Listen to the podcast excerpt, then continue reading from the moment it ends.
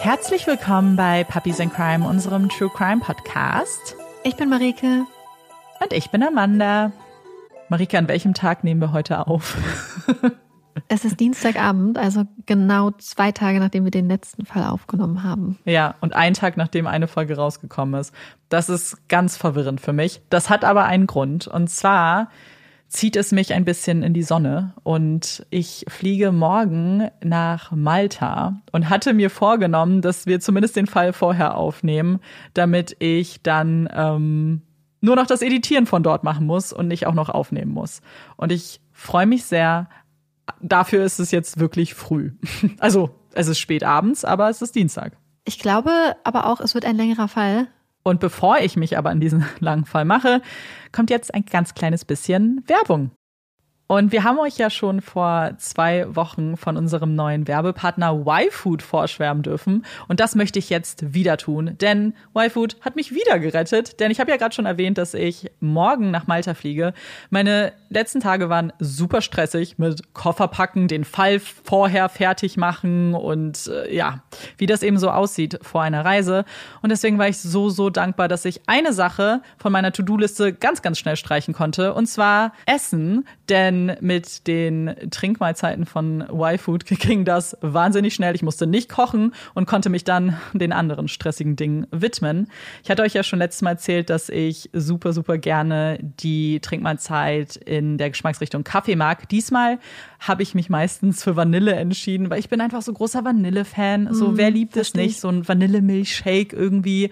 Und so ist es auch vom Geschmack her und es schmeckt super lecker. Ich war satt.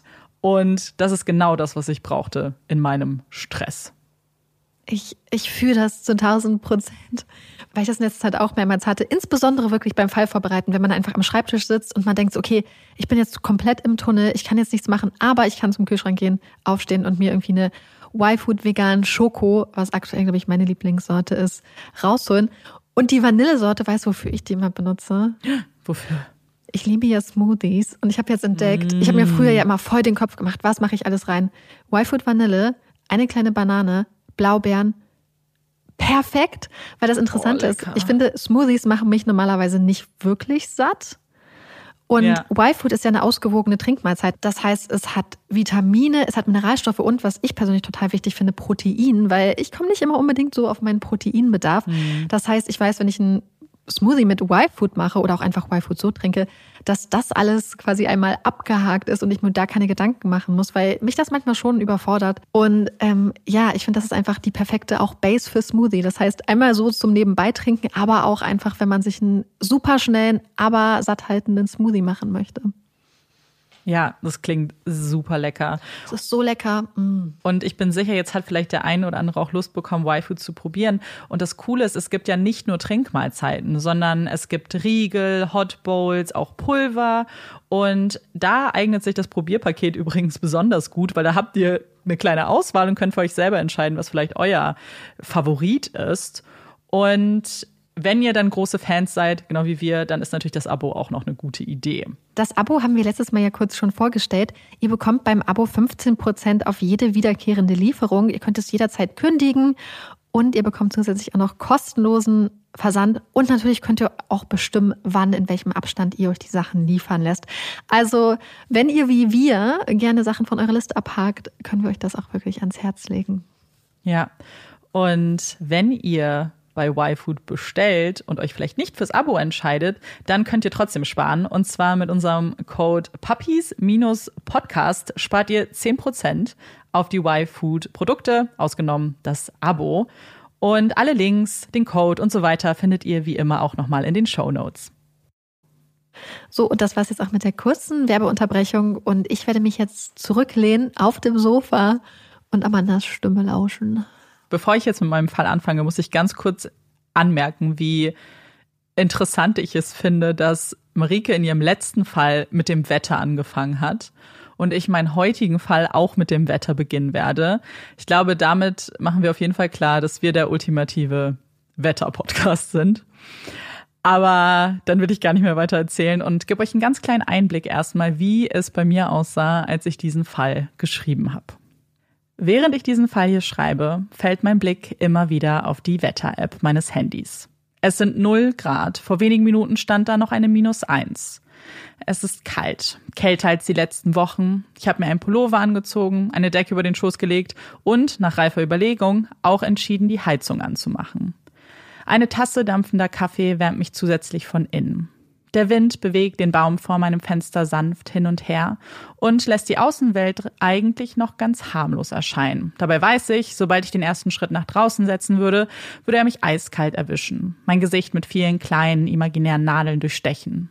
Und während ich so vor mich hin fröstel und den nächsten Marsch zum Supermarkt so lange wie möglich hinauszögern möchte, versuche ich mir die ganze Zeit vorzustellen, wie es mir im Dezember 2013, in dem Monat, in dem unser heutiger Fall spielt, ergangen wäre.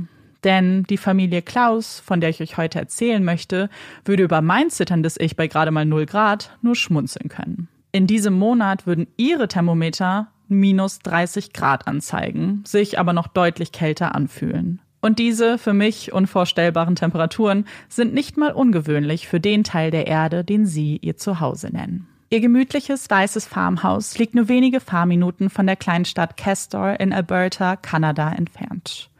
Gerade mal 900 Einwohner leben in der Stadt, die zur Begrüßung ihrer Gäste ein hübsch bemaltes Holzschild und einen großen bronzefarbenen Biber an ihre Stadtgrenze gebaut hat.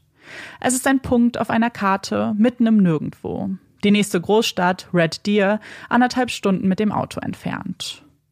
Das Haus befindet sich auf einem 2000 Hektar großen Grundstück, auf dem die Familie wie die meisten anderen Bewohner von Castor und der Umgebung Landwirtschaft und Viehzucht betreiben. Das Gelände ist umgeben von Wiesen, einigen Bäumen, die schon vor Monaten ihre Blätter verloren haben und nun ihre kahlen Äste dem kalten Klima standhalten müssen. Weit und breit ist kein anderes Haus, keine andere Farm in Sicht. Nur flaches Gelände, das in eine weiße Schneeschicht gehüllt wird und eine Hauptstraße, die wie ein reißender Fluss durch die Landschaft zieht und sich nur selten ein Wagen auf ihr verliert. Während draußen ein bitterlich kalter Wind weht, ein paar Schneeflocken wie kleine Wattebauschen vom Himmel fallen, brennt im Inneren des Hauses eine kleine Flamme, um die sich die Familie versammelt hat. Es ist Samstagabend, der 7. Dezember 2013, und die vierköpfige Familie sitzt am Essenstisch, während in der Ecke des Wohnzimmers bereits der Tannenbaum steht, den sie an diesem Abend noch schmücken möchten und der das bald bevorstehende Fest der Liebe einläuten soll. Am Tisch sitzen Vater Gordon, Mutter Sandy und ihre beiden erwachsenen Kinder Monica und Jason. Und immer mittendrin die beiden anderen Mitglieder der Familie. Monikas Shih Tzu-Hündin Patches und die Labrador-Dame Kila, die als Wachhündin sonst eigentlich eher draußen patrouilliert. Aber wie das Sprichwort schon sagt, bei diesem Wetter jagt man keinen Hund vor die Tür. Stattdessen genießt man die Wärme ihres trauten Heims, genießt den Feierabend, den sich alle redlich verdient haben. Denn das Leben und Arbeiten auf der Farm ist ein richtiger Knochenjob. Das muss sich auch Vater Gordon eingestehen, der sein ganzes Leben auf der Farm verbracht hat, aber nun immer mehr zurücktreten muss. Erst letzte Woche hatte man ihm am Herzen operiert und dem 61-jährigen Mann danach dringend angeraten, sich zu schonen. Etwas, das ihm wirklich gar nicht leicht fällt. Gordon und Sandy lernen sich auf der Highschool kennen und lieben. Die beiden verbindet ein einzigartiger Humor, der sofort das Eis zwischen ihnen brechen kann. Gordon ist ein athletischer junger Mann, der gerne in seiner Freizeit auf die Jagd geht oder angelt. Auch Sandy liebt die Natur und alle Aktivitäten, denen man in ihr nachgehen kann. Die beiden sind ein Herz und eine Seele, träumen von einer gemeinsamen Zukunft, in der sie die Farm von Gordons Eltern übernehmen und ihre eigene kleine Familie gründen können. Sie heiraten mit Anfang 20 und erwarten schon bald ihr erstes Kind, die kleine Lisa, die kein Jahr später bereits ein erstes Geschwisterchen bekommt. Lisa und Monika machen das Glück ihrer Eltern komplett, erfüllen sie mit Stolz und Liebe. Das Leben, das sie sich so sehr gewünscht haben, rückt in greifbare Nähe. Das Leben einer kleinen, glücklichen Familie auf der Farm. Ein Glück, das durch einen tragischen Unfall jedoch ins Wanken gerät. Denn Lisa wird ihren zweiten Geburtstag nicht erleben können. Beim Unfall auf der Farm kommt das kleine Mädchen ums Leben und bricht das Herz ihrer Eltern in winzig kleine Teile. In einem kleinen Sarg beerdigen sie ihre Tochter, weinen bitterlich um den Verlust und versuchen einander durch diese schwere Zeit zu unterstützen. Sie müssen stark sein. Schließlich ist da ja auch noch ihr Baby Monika, für die sie da sein müssen. Und mit Lisa im Herzen und in ihren Gedanken blicken sie nach vorne, versuchen nicht aufzugeben. Zwei Jahre nach diesem schrecklichen Vorfall erblickt Jason das Licht der Welt und gibt Gordon und Sandy wieder ein kleines Stückchen Hoffnung zurück. Die Jahre vergehen und die Familie wird zu einem eingespielten Team, in dem jedes Mitglied eine eigene Rolle hat. Vater Gordon hat das Sagen, ist das strenge und disziplinierte Familienoberhaupt, der seine Arbeitsmoral von seinem eigenen Vater in die Wiege gelegt bekommen hat. Der Dreh- und Angelpunkt seines Lebens ist die Farm, sein Familienbusiness, das er von seinen Eltern übernommen hat und so gut es geht fortführen möchte. Dabei bleibt natürlich auch Platz für seine Leidenschaft, das Jagen, das er auch mit seiner ganzen Familie teilt. Die Ausflüge in die Wälder Kanadas sind dabei das Highlight eines jeden Jahres und schweißen sie immer mehr zusammen. Mutter Sandy ist das Herzstück der Familie. Sie arbeitet nebenbei in einem Krankenhaus, tut das leidenschaftlich gerne, seit die Kinder alt genug sind, auf der Farm mit auszuhelfen. Wenn sie von der Arbeit zurückkommt, ist an Ausruhen aber nicht zu denken. Sie stellt sicher, dass immer eine warme Mahlzeit auf den Tisch kommt. Nicht nur für ihre Familie, sondern für alle Mitarbeitenden auf der Farm. Sie hat ein offenes Ohr für alle, macht aus ihrem Haus ein richtiges Heim. Und wenn es darum geht, mal draußen mit anzupacken, die Tiere zu versorgen oder Heuballen zu verstauen, dann krempelt Sandy die Ärmel hoch und ist ganz vorne mit dabei. Wenn es dann doch mal Ruhephasen in ihrem Alltag gibt, dann nutzt Sandy diese am liebsten, um mit ihren Freunden Karten zu spielen oder sich beim Curling so richtig zu verausgaben.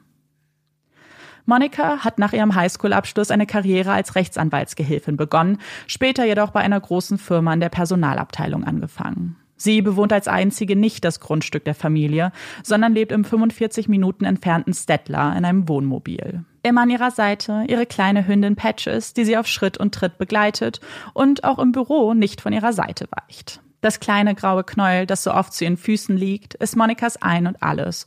Und neben ihrer Familie, die Monika jedes Wochenende besucht, um auszuhelfen, die wichtigste Bezugsperson, die sie hat. Denn einen Lebenspartner gibt es in Monikas Leben nicht. Und wenn dann die alljährige Firmenweihnachtsfeier ansteht, dann ist es ihr zwei Jahre jüngerer Bruder Jason, der sie mal wieder begleiten wird. Die beiden Geschwister verbindet eine enge Beziehung zueinander. Sie verstehen sich blind. Monika steht mit ihrer lieben und fürsorglichen Art immer für ihren Bruder ein, hilft ihm durch eine Zeit der Ungewissheit, weil Jason nicht sicher ist, was er mit seinem Leben anfangen möchte. Letztlich entscheidet er sich in die Fußstapfen seines Vaters zu treten. Etwas, das Gordon unfassbar stolz macht. Er hatte so sehr gehofft, dass sein Sohn, sein Fleisch und Blut, die Farm irgendwann übernehmen würde. Genau wie er das Vermächtnis seines Vaters weitergetragen hat. Und auch für Jason war dies eine akzeptable Zukunft. Er ist ein richtiger Farmers Boy mit riesigem Herzen, wie er von Freunden beschrieben wird. Er genießt die körperliche Arbeit und die Verantwortung, die er vor allem mit voranschreitendem Alter seines Vaters übernehmen muss. Damit der mittlerweile 38-jährige Mann aber etwas Privatsphäre genießen kann, kaufen ihm Sandy und Gordon einen Wohnwagen, den sie einige Minuten Fahrtweg vom Haupthaus entfernt platzieren. Dort kann er auch sein eigenes Ding machen und Freundinnen einladen, die die Eltern vielleicht nur ungern in ihrem Haus hätten. Ein Lohn erhält Jason für seine Arbeit nicht.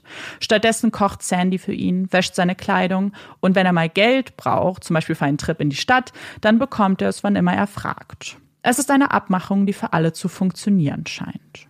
Denn die Familie ist bekannt im ganzen Ort für ihren Zusammenhalt, für ihre gute Beziehung zueinander. Sie reden nie schlecht über den anderen und verbringen sogar ihre Freizeit miteinander. So eine Familie kann man sich doch nur wünschen, ist die einheitliche Meinung über die Familie Klaus. Als die Nacht am 7. Dezember über der Farm einbricht und aus ihr den frühen Morgen des 8. Dezembers macht, ist alles ruhig. Es ist dunkel. Nur der Mond bringt den am Boden liegenden Schnee zum Glitzern. Ein kalter Wind weht über das graue Dach des Hauses, bringt die Fensterläden zum Zittern. Es ist die Stille vor dem Sturm. Das Auge des Hurricanes, in dem es ruhig ist, bis irgendwann alles drumherum zerstört wird. Orangefarbene Flecken machen sich auf dem Horizont breit. Flackern, flimmern. Ein dunkler Rauchschwall steigt den Himmel empor. Feuer erkennen einige Anwohner, die zwar weit entfernt leben, aber sofort entdecken, wessen Haus da in Flammen steht. Es ist das Haus von Gordon und Sandy, das Haus ihrer Freunde, ihrer Nachbarn, denn so sehen sie einander, auch wenn ihre Häuser meilenweit entfernt stehen. Um sieben Uhr morgens erreichen die ersten aufgeregten Anrufe die Feuerwehr in Castor, die sich sofort auf den Weg macht. Innerhalb von einer halben Stunde treffen neben den Einsatzwegen der Polizei und Feuerwehr auch 16 Freiwillige ein, die helfen möchten. Denn so macht man das in einer Kleinstadt wie ihrer. Man steht einander bei, hilft, wo man nur kann, besonders in den schwersten Momenten. Eine Schar von Menschen steht vor dem brennenden Haus, umgeben von Rauch, von einer Hitze, die in einem unglaublichen Kontrast zu der Witterung steht. Einer unter ihnen kontaktiert Jason, berichtet ihm von dem Anblick, der sich ihnen eröffnet. Ist jemand im Haus? fragt man ihn. Jason, der angibt, bis gerade in seinem Wohnwagen geschlafen zu haben, ist plötzlich hellwach. Ja, alle sind es. Seine Mutter, sein Vater, Monika. Sie alle waren zu Hause gewesen.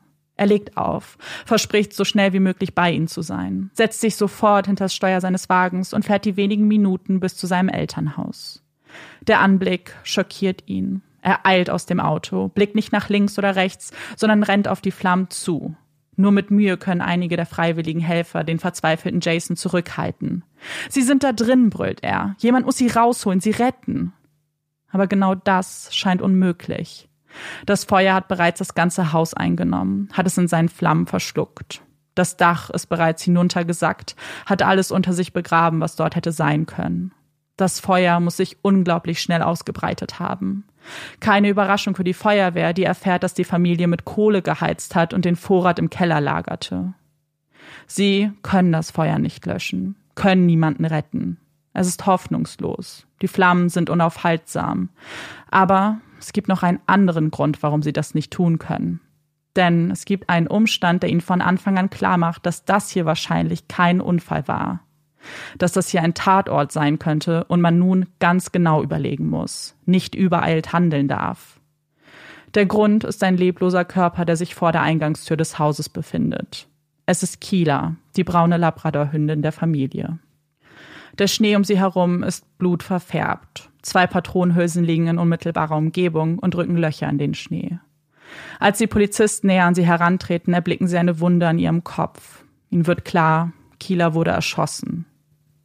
Es ist zwar grundsätzlich möglich, dass durch die Hitze auch Munition im Haus hochgegangen ist und Kieler so getötet wurde, aber für besonders wahrscheinlich halten das die Experten nicht. Und solange nur die Möglichkeit von Brandstiftung besteht, müssen sie eine Entscheidung treffen.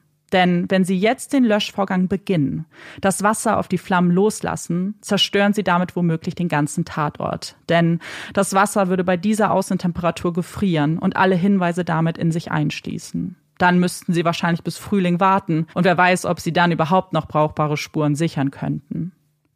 Da es eh kaum Hoffnung gibt, Überlebende zu bergen, entscheidet man sich, das Haus ausbrennen zu lassen. Und während man zusieht, wie die Flammen wie ein Monster jedes kleine bisschen des Hauses fressen, ist die Stimmung bedrückt. Man hält den Atem an, traut sich nicht die Fragen zu stellen, die ihnen allen auf der Seele brennen. Sind sie tot? Verbrannt? Gibt es vielleicht noch einen Grund zur Hoffnung? Hat sich die Familie vielleicht spontan in ihre Autos gesetzt und sie sind irgendwo hingefahren? Es ist ein unwahrscheinliches Szenario, für das es keinerlei Hinweise gibt. Und als die letzte Flamme erlischt, tut es ihr die Hoffnung gleich. Die Ermittler der Royal Canadian Mounted Police beginnen mit der Sicherung der Spuren. Schon bald zieren unzählige Fußspuren den Schnee. Einige von ihnen verfärben ihn schwarz. Grelle, orangefarbene Hütchen werden dort aufgestellt, wo man verdächtige Spuren gefunden hat.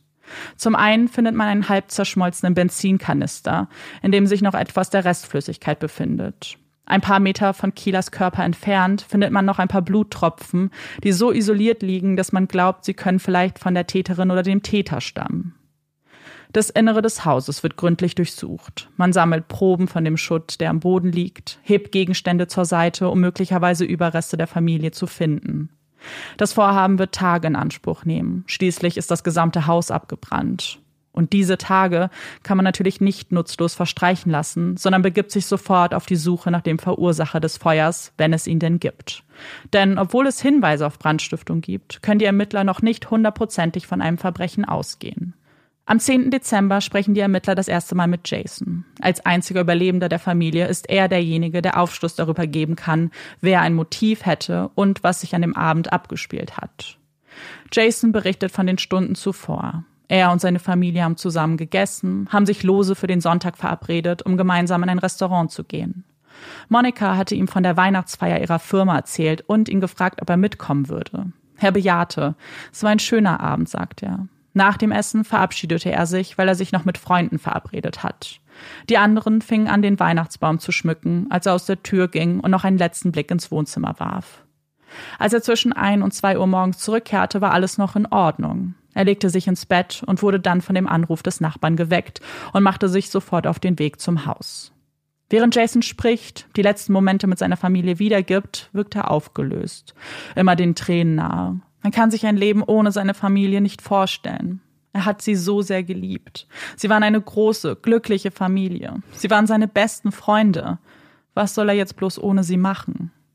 Tröstend stehen ihm die Ermittler zur Seite. Hast du irgendwelche Fragen? Gibt es irgendwas, das für dich unklar ist? fragen sie ihn. Nun ja, beginnt Jason, nachdem er sich etwas gesammelt hat. Er denkt nach, scheint einige Gedankenschritte zu überspringen und fährt fort. Ich frage mich, ob alle Autos auf dem Hof waren. Ich meine, erstmal weiß ich nicht, ob ich weiß nicht, was die Todesursache war. Ich weiß nicht, ob das Feuer von einer Fehlfunktion der Heizung stammt oder ob es Brandstiftung war. Ich weiß überhaupt nicht, wie sie gestorben sind. Ich frage mich halt, wenn es ein Verbrechen war, was bedeutet das? Meine Mom, mein Dad und meine Schwester hatten keine Feinde. Ich auch nicht. Mir ist so vieles unklar. Eigentlich weiß ich ja überhaupt nichts. Es sind spannende Gedanken für die Ermittler, die sich zu diesem Zeitpunkt ganz ähnliche Fragen stellen. Eine Todesursache kennen sie nicht, da man noch keine Überreste sichern konnte. Ob die Autos der Familie alle am Haus standen, hatte man ebenfalls noch nicht überprüft. Das wirkte auch irgendwie verfrüht. Und natürlich stellen auch sie sich die Frage, warum es jemand auf die Familie abgesehen hat.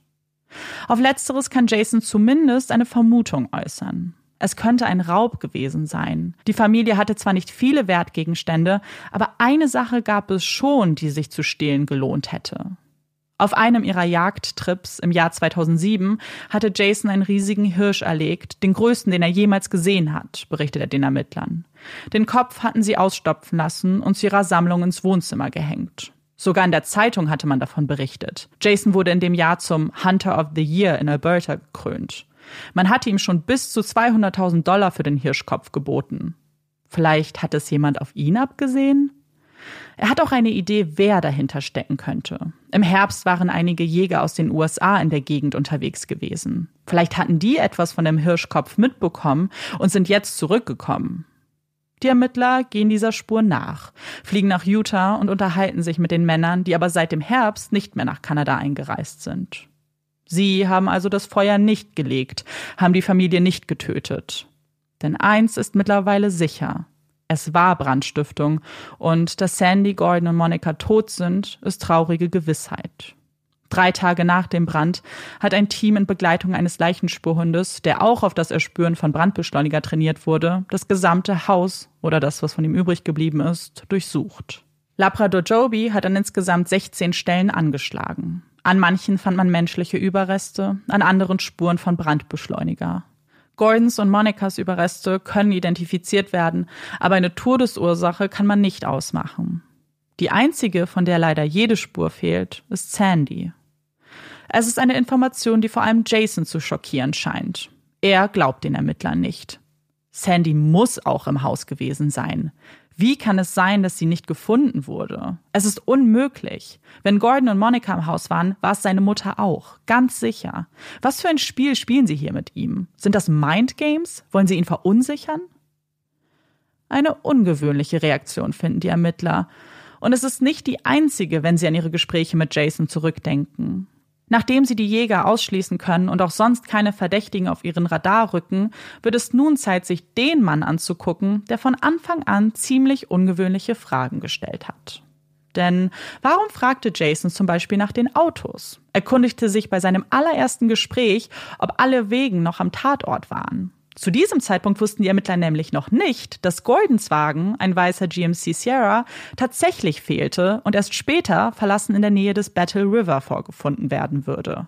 Jason hatte außerdem immerzu von Patronenhülsen gesprochen und fragte, ob man diese sichern konnte.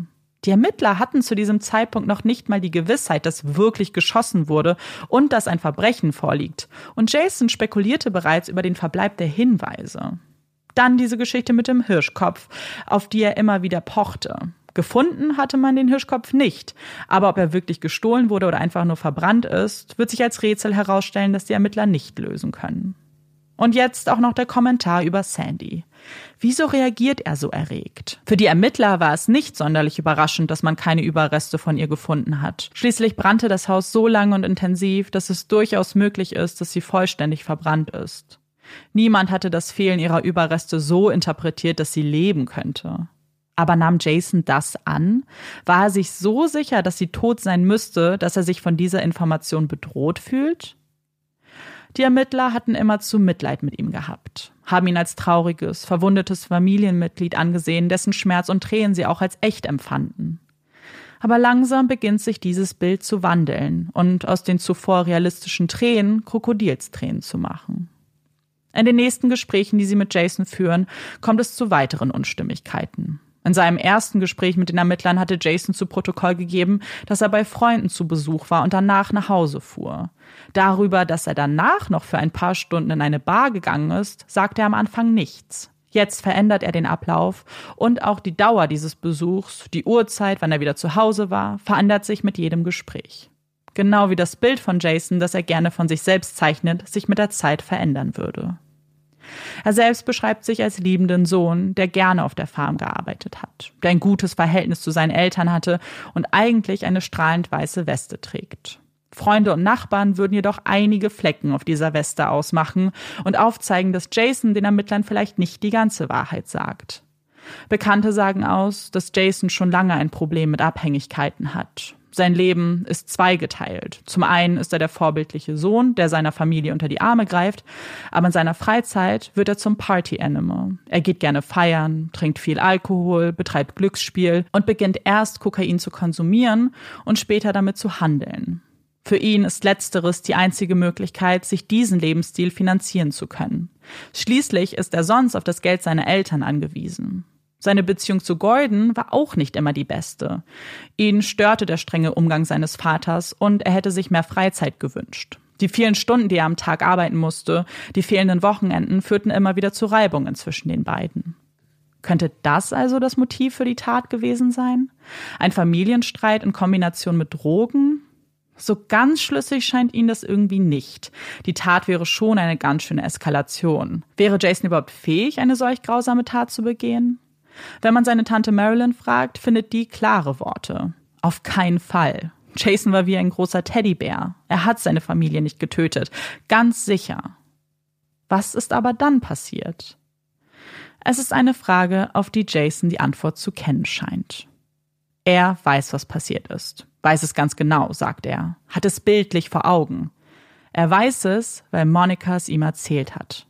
Ihr Geist ist ihm erschienen, hat gesagt, dass es ihnen gut geht, dass sie nun frei sind.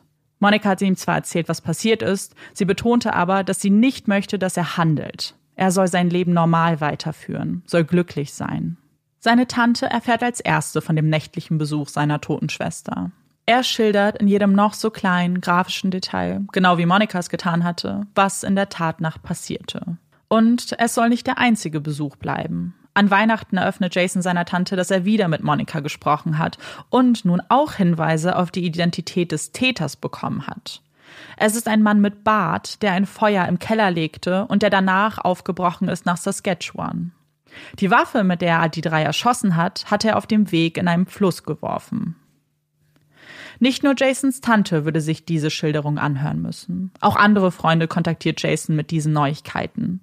Und als er einen der Ermittler der Feuerwehr auf dem Hof entdeckt, der angereist ist, um sich nochmal nach Hinweisen umzusehen, spricht er auch ihn an. Er weiß, was passiert ist, eröffnet er ihm. Du meinst, du hast eine Theorie? fragt man ihn verdutzt. Nein, ich weiß es, betont Jason. Er deutet auf zwei Gegenstände im Ruß. Das da, er deutet auf eine kleine weiße Kugel am Boden, könnte doch ein Zahn von Sandy sein. Und das daneben sind Patronenhülsen, erklärt er selbstbewusst. Woher er das weiß? Glauben Sie an Geister? fragte den Ermittler. Meine Schwester ist mir erschienen und hat mir alles geschildert. Sie hat erzählt, dass sie mit einer 9 mm Waffe getötet wurde. Der Täter hat das Haus mit dem Benzin angezündet, das Jason für sein Snowmobil benutzt. Jason beschreibt den Tatvorgang wieder bis ins kleinste Detail. Wo das Feuer angefangen hat, spricht über Monika, die aufrecht im Bett saß, wach geworden ist und die dann mit einem Kopfschuss getötet wurde. Sie wurde als letzte getötet. Erst starben Sandy und dann Gordon. Der Ermittler, der eigentlich nur hier war, um Hinweise auf die Brandursache zu finden, hat zuvor bei der RCMP gearbeitet und einige Erfahrungen mit Verhören. Er merkt sich jedes noch so kleine Detail und als er sich dann in seinen Wagen setzt, notiert er alles und kontaktiert daraufhin das Ermittlerteam. Und er ist nicht der erste und der einzige Anruf, der ähnliches wiedergibt. Neben Jasons Tante und dem Ermittler hat sich noch jemand an sie gewandt. Brady Flatt. Monikas ehemaliger Chef hatte sich nach dem Vorfall um Jason gekümmert. Monika und Brady hatten ein sehr gutes Verhältnis, waren Freunde und Vertraute. Als er von Jasons Schicksal erfuhr und sah, wie gebrochen der Mann von diesem Verlust ist, half er ihm, wo er nur konnte. Er kümmerte sich um Monikas Rechnungen, schaute immer wieder in ihrem Wohnwagen nach, um sicherzugehen, dass die Leitungen nicht einfrieren. Als Jason ihn um 10.000 Dollar bat, überwies er ihm diesen Betrag, ohne mit der Wimper zu zucken. Jason tat ihm einfach leid. Er konnte sich gar nicht ausmalen, was er durchmachen musste. Seine ganze Familie tot, wahrscheinlich sogar ermordet. Aber mit den Wochen, die vergingen, fand Brady das Verhalten von Jason immer seltsamer. Auch ihm eröffnete Jason, dass Monika mit ihm sprechen würde. Er erzählte Brady von der Tat, beruhigte ihn aber damit, dass Monika vor dem Feuer getötet wurde und nicht gelitten hat. Sie hat ihm außerdem eine Beschreibung des Täters gemacht, eine, die Jason ausführlicher wiedergibt als im Gespräch mit seiner Tante. Der Mann hat einen Bart, ist groß, jünger als Jason, sein Name hat neun Buchstaben. Brady wusste lange nichts mit diesen Informationen anzufangen. War es vielleicht das Trauma, das da aus ihm sprach? Aber als Jason ihm eines Tages sogar einen Namen des Täters nennen kann, pocht Brady darauf, mit dieser Information zur Polizei zu gehen. Das geht nicht, erklärt Jason.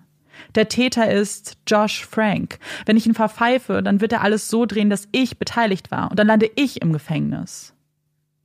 Denn Josh Frank ist kein Fremder für Jason. Er ist 29 Jahre alt und lebt in Castor. Sie kennen sich seit gut acht Jahren und Josh hatte bei ihm Kokain gekauft. Er und Josh haben in der Zeit eine Freundschaft zueinander aufgebaut, gingen regelmäßig zusammen feiern oder trafen sich in einer Bar. In der Zeit nach dem Verbrechen kriselte es ganz schön bei den zwei Freunden. Es gab einen Punkt, der immer wieder Streit provozierte. Jasons Freundin Amanda ist nämlich auch die Ex von Josh und es gab immer wieder Gerüchte, dass die beiden immer noch etwas am Laufen haben. Gerüchte, die Josh nur bekräftigte. Jason hatte ihn bereits ermahnt, hatte ihm gedroht, sich von Amanda fernzuhalten. Josh, der sich am Arm verletzt hat und nicht mehr arbeiten konnte und kostenlos in Amandas Hotel lebte, dachte aber gar nicht daran, diese Position aufzugeben. Die Drohungen wurden nicht in die Tat umgesetzt und irgendwann beruhigte sich die Stimmung auch wieder und man traf die drei wieder gemeinsam an. Obwohl Jason Brady ausdrücklich darum gebeten hat, nicht mit der Polizei über Josh zu sprechen, entscheidet sich dieser mit den Ermittlern zu reden. Er erzählt nicht nur von Josh Frank, sondern auch, dass er glaubt, dass Jason etwas mit der Tat zu tun haben könnte. Er hatte ihm blind vertraut, hatte ihn als Opfer betrachtet, aber jetzt ist er sich dann nicht mehr so sicher.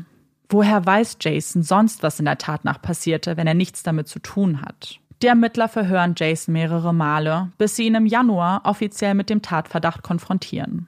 Auch Josh wird vernommen, streitet jedoch ab, etwas mit dem Verbrechen zu tun zu haben und besteht auch ein Polygraphentest. Jason, der zunächst ebenfalls zustimmte, sich an einen Lügendetektoren anschließen zu lassen, weigerte sich letztlich. Ein Anwalt hatte ihm davon abgeraten. Und obwohl man von außen schnell mit dem Finger auf Jason deuten möchte, schließlich ist er der einzige Überlebende und kommt mit kuriosen Geschichten über Geister daher, sieht das im Freundeskreis und bei Jasons Familie anders aus. Sie können sich partout nicht vorstellen, dass Jason in der Lage dazu wäre, seine Familie auf so grausame Art zu töten. Er war immer so friedlich. Ja, er stritt sich manchmal mit seinem Vater, aber wer tut das nicht? Und dass seine Tante sich an die Ermittler gewendet hat, lag nicht daran, dass sie glaubte, Jason wäre verdächtig. Sie glaubte wirklich, dass Monika mit ihm kommunizieren würde. Denn der Glaube an das Übernatürliche fließt durch ihre ganze Familie. Sandy hatte sich selbst als Medium verstanden und oft mit übernatürlichen Wesen kommuniziert. Dass Jason, der so eine enge Beziehung zu seiner Schwester hatte, jetzt mit ihr Kontakt hat, schien für sie also nicht ausgeschlossen. Sie wollte, dass die Ermittler nach dem Mann mit Bart suchen, denn sie glaubte Jason jedes Wort.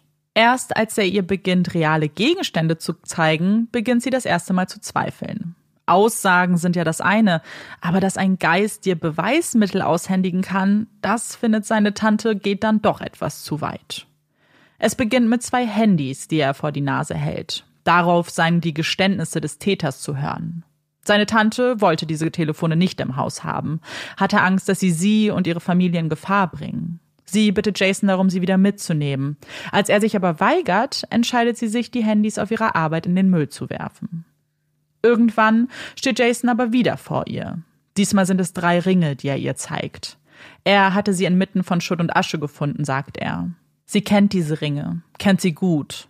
Es sind Ringe von Sandy und Monica, die die beiden nie abgenommen haben. Aber warum sind diese Ringe komplett makellos, glänzen noch miteinander um die Wette, wenn sie eigentlich Teil des Feuers gewesen sind? Langsam aber sicher macht sich auch in ihr der Zweifel sichtbar, den die Ermittler schon seit Wochen verspüren. Hier stimmt etwas nicht. Und sie müssen herausfinden, was. Da Jason nicht mit ihnen sprechen will und auch nun offiziell als verdächtige Person gilt, müssen sie einen anderen Weg einschlagen. Es gelingt ihnen, Brady davon zu überzeugen, als Informant für die Ermittler zu dienen. Seine Telefone werden ab sofort überwacht, jedes Gespräch aufgezeichnet, um es danach analysieren zu können. In diesen Telefonaten geht es wieder um die Hinweise, die Jason aus dem Jenseits erhält. Es ist nicht nur seine Schwester, die zu ihm spricht. Immer mehr Stimmen gelangen zu ihm durch. Seine Großeltern und auch ein Medium hat ihn kontaktiert und Jason mehr Hinweise zum Tatablauf geliefert. Ob man die Frau, die Jason da hilft, kennenlernen könne, fragt Brady. Nein, sie hat bereits die Stadt verlassen und darum gebeten, ihre Identität geheim zu halten. Und wer diese Frau ist, ist ja auch völlig egal, erklärt Jason. Viel wichtiger ist doch, dass er jetzt alles weiß, jedes kleine Detail kennt. Er weiß ganz genau, wie der Abend abgelaufen ist. Am Telefon geht er nochmal den gesamten Tatabend durch. Der Mann hatte seine eigene Waffe mitgebracht, ist in das Haus eingebrochen, hat erst alle drei erschossen und dann das Feuer im Keller gezündet. Er war es auch, der Kieler getötet hat. Es ist ein Mann, den er gut kennt, mit dem er manchmal was trinken geht, erzählt Jason. Er hat es auf den Hirschkopf abgesehen, war aber von Anfang an bereit gewesen, alle zu töten. Mittlerweile hat er diese oder eine ähnliche Geschichte bei vielen Personen platziert. Immer wieder gibt er an, dass er die Hintergründe nur kennt, weil die Geister der Toten zu ihm sprechen. Als die Ermittler von den vielen Versionen hören, die sich bis auf kleinere Details kaum voneinander unterscheiden, fällt ihnen eins ganz besonders auf. Es ist immer der gleiche Mann im Fokus. Ob er den Namen nennt oder nicht, es ist klar, wen Jason dazu beschreiben versucht. Ein Mann mit Bart, groß gebaut, jünger als er, ein Partykumpel, neun Buchstaben. Josh Frank. Ist das die Antwort auf Ihre Fragen?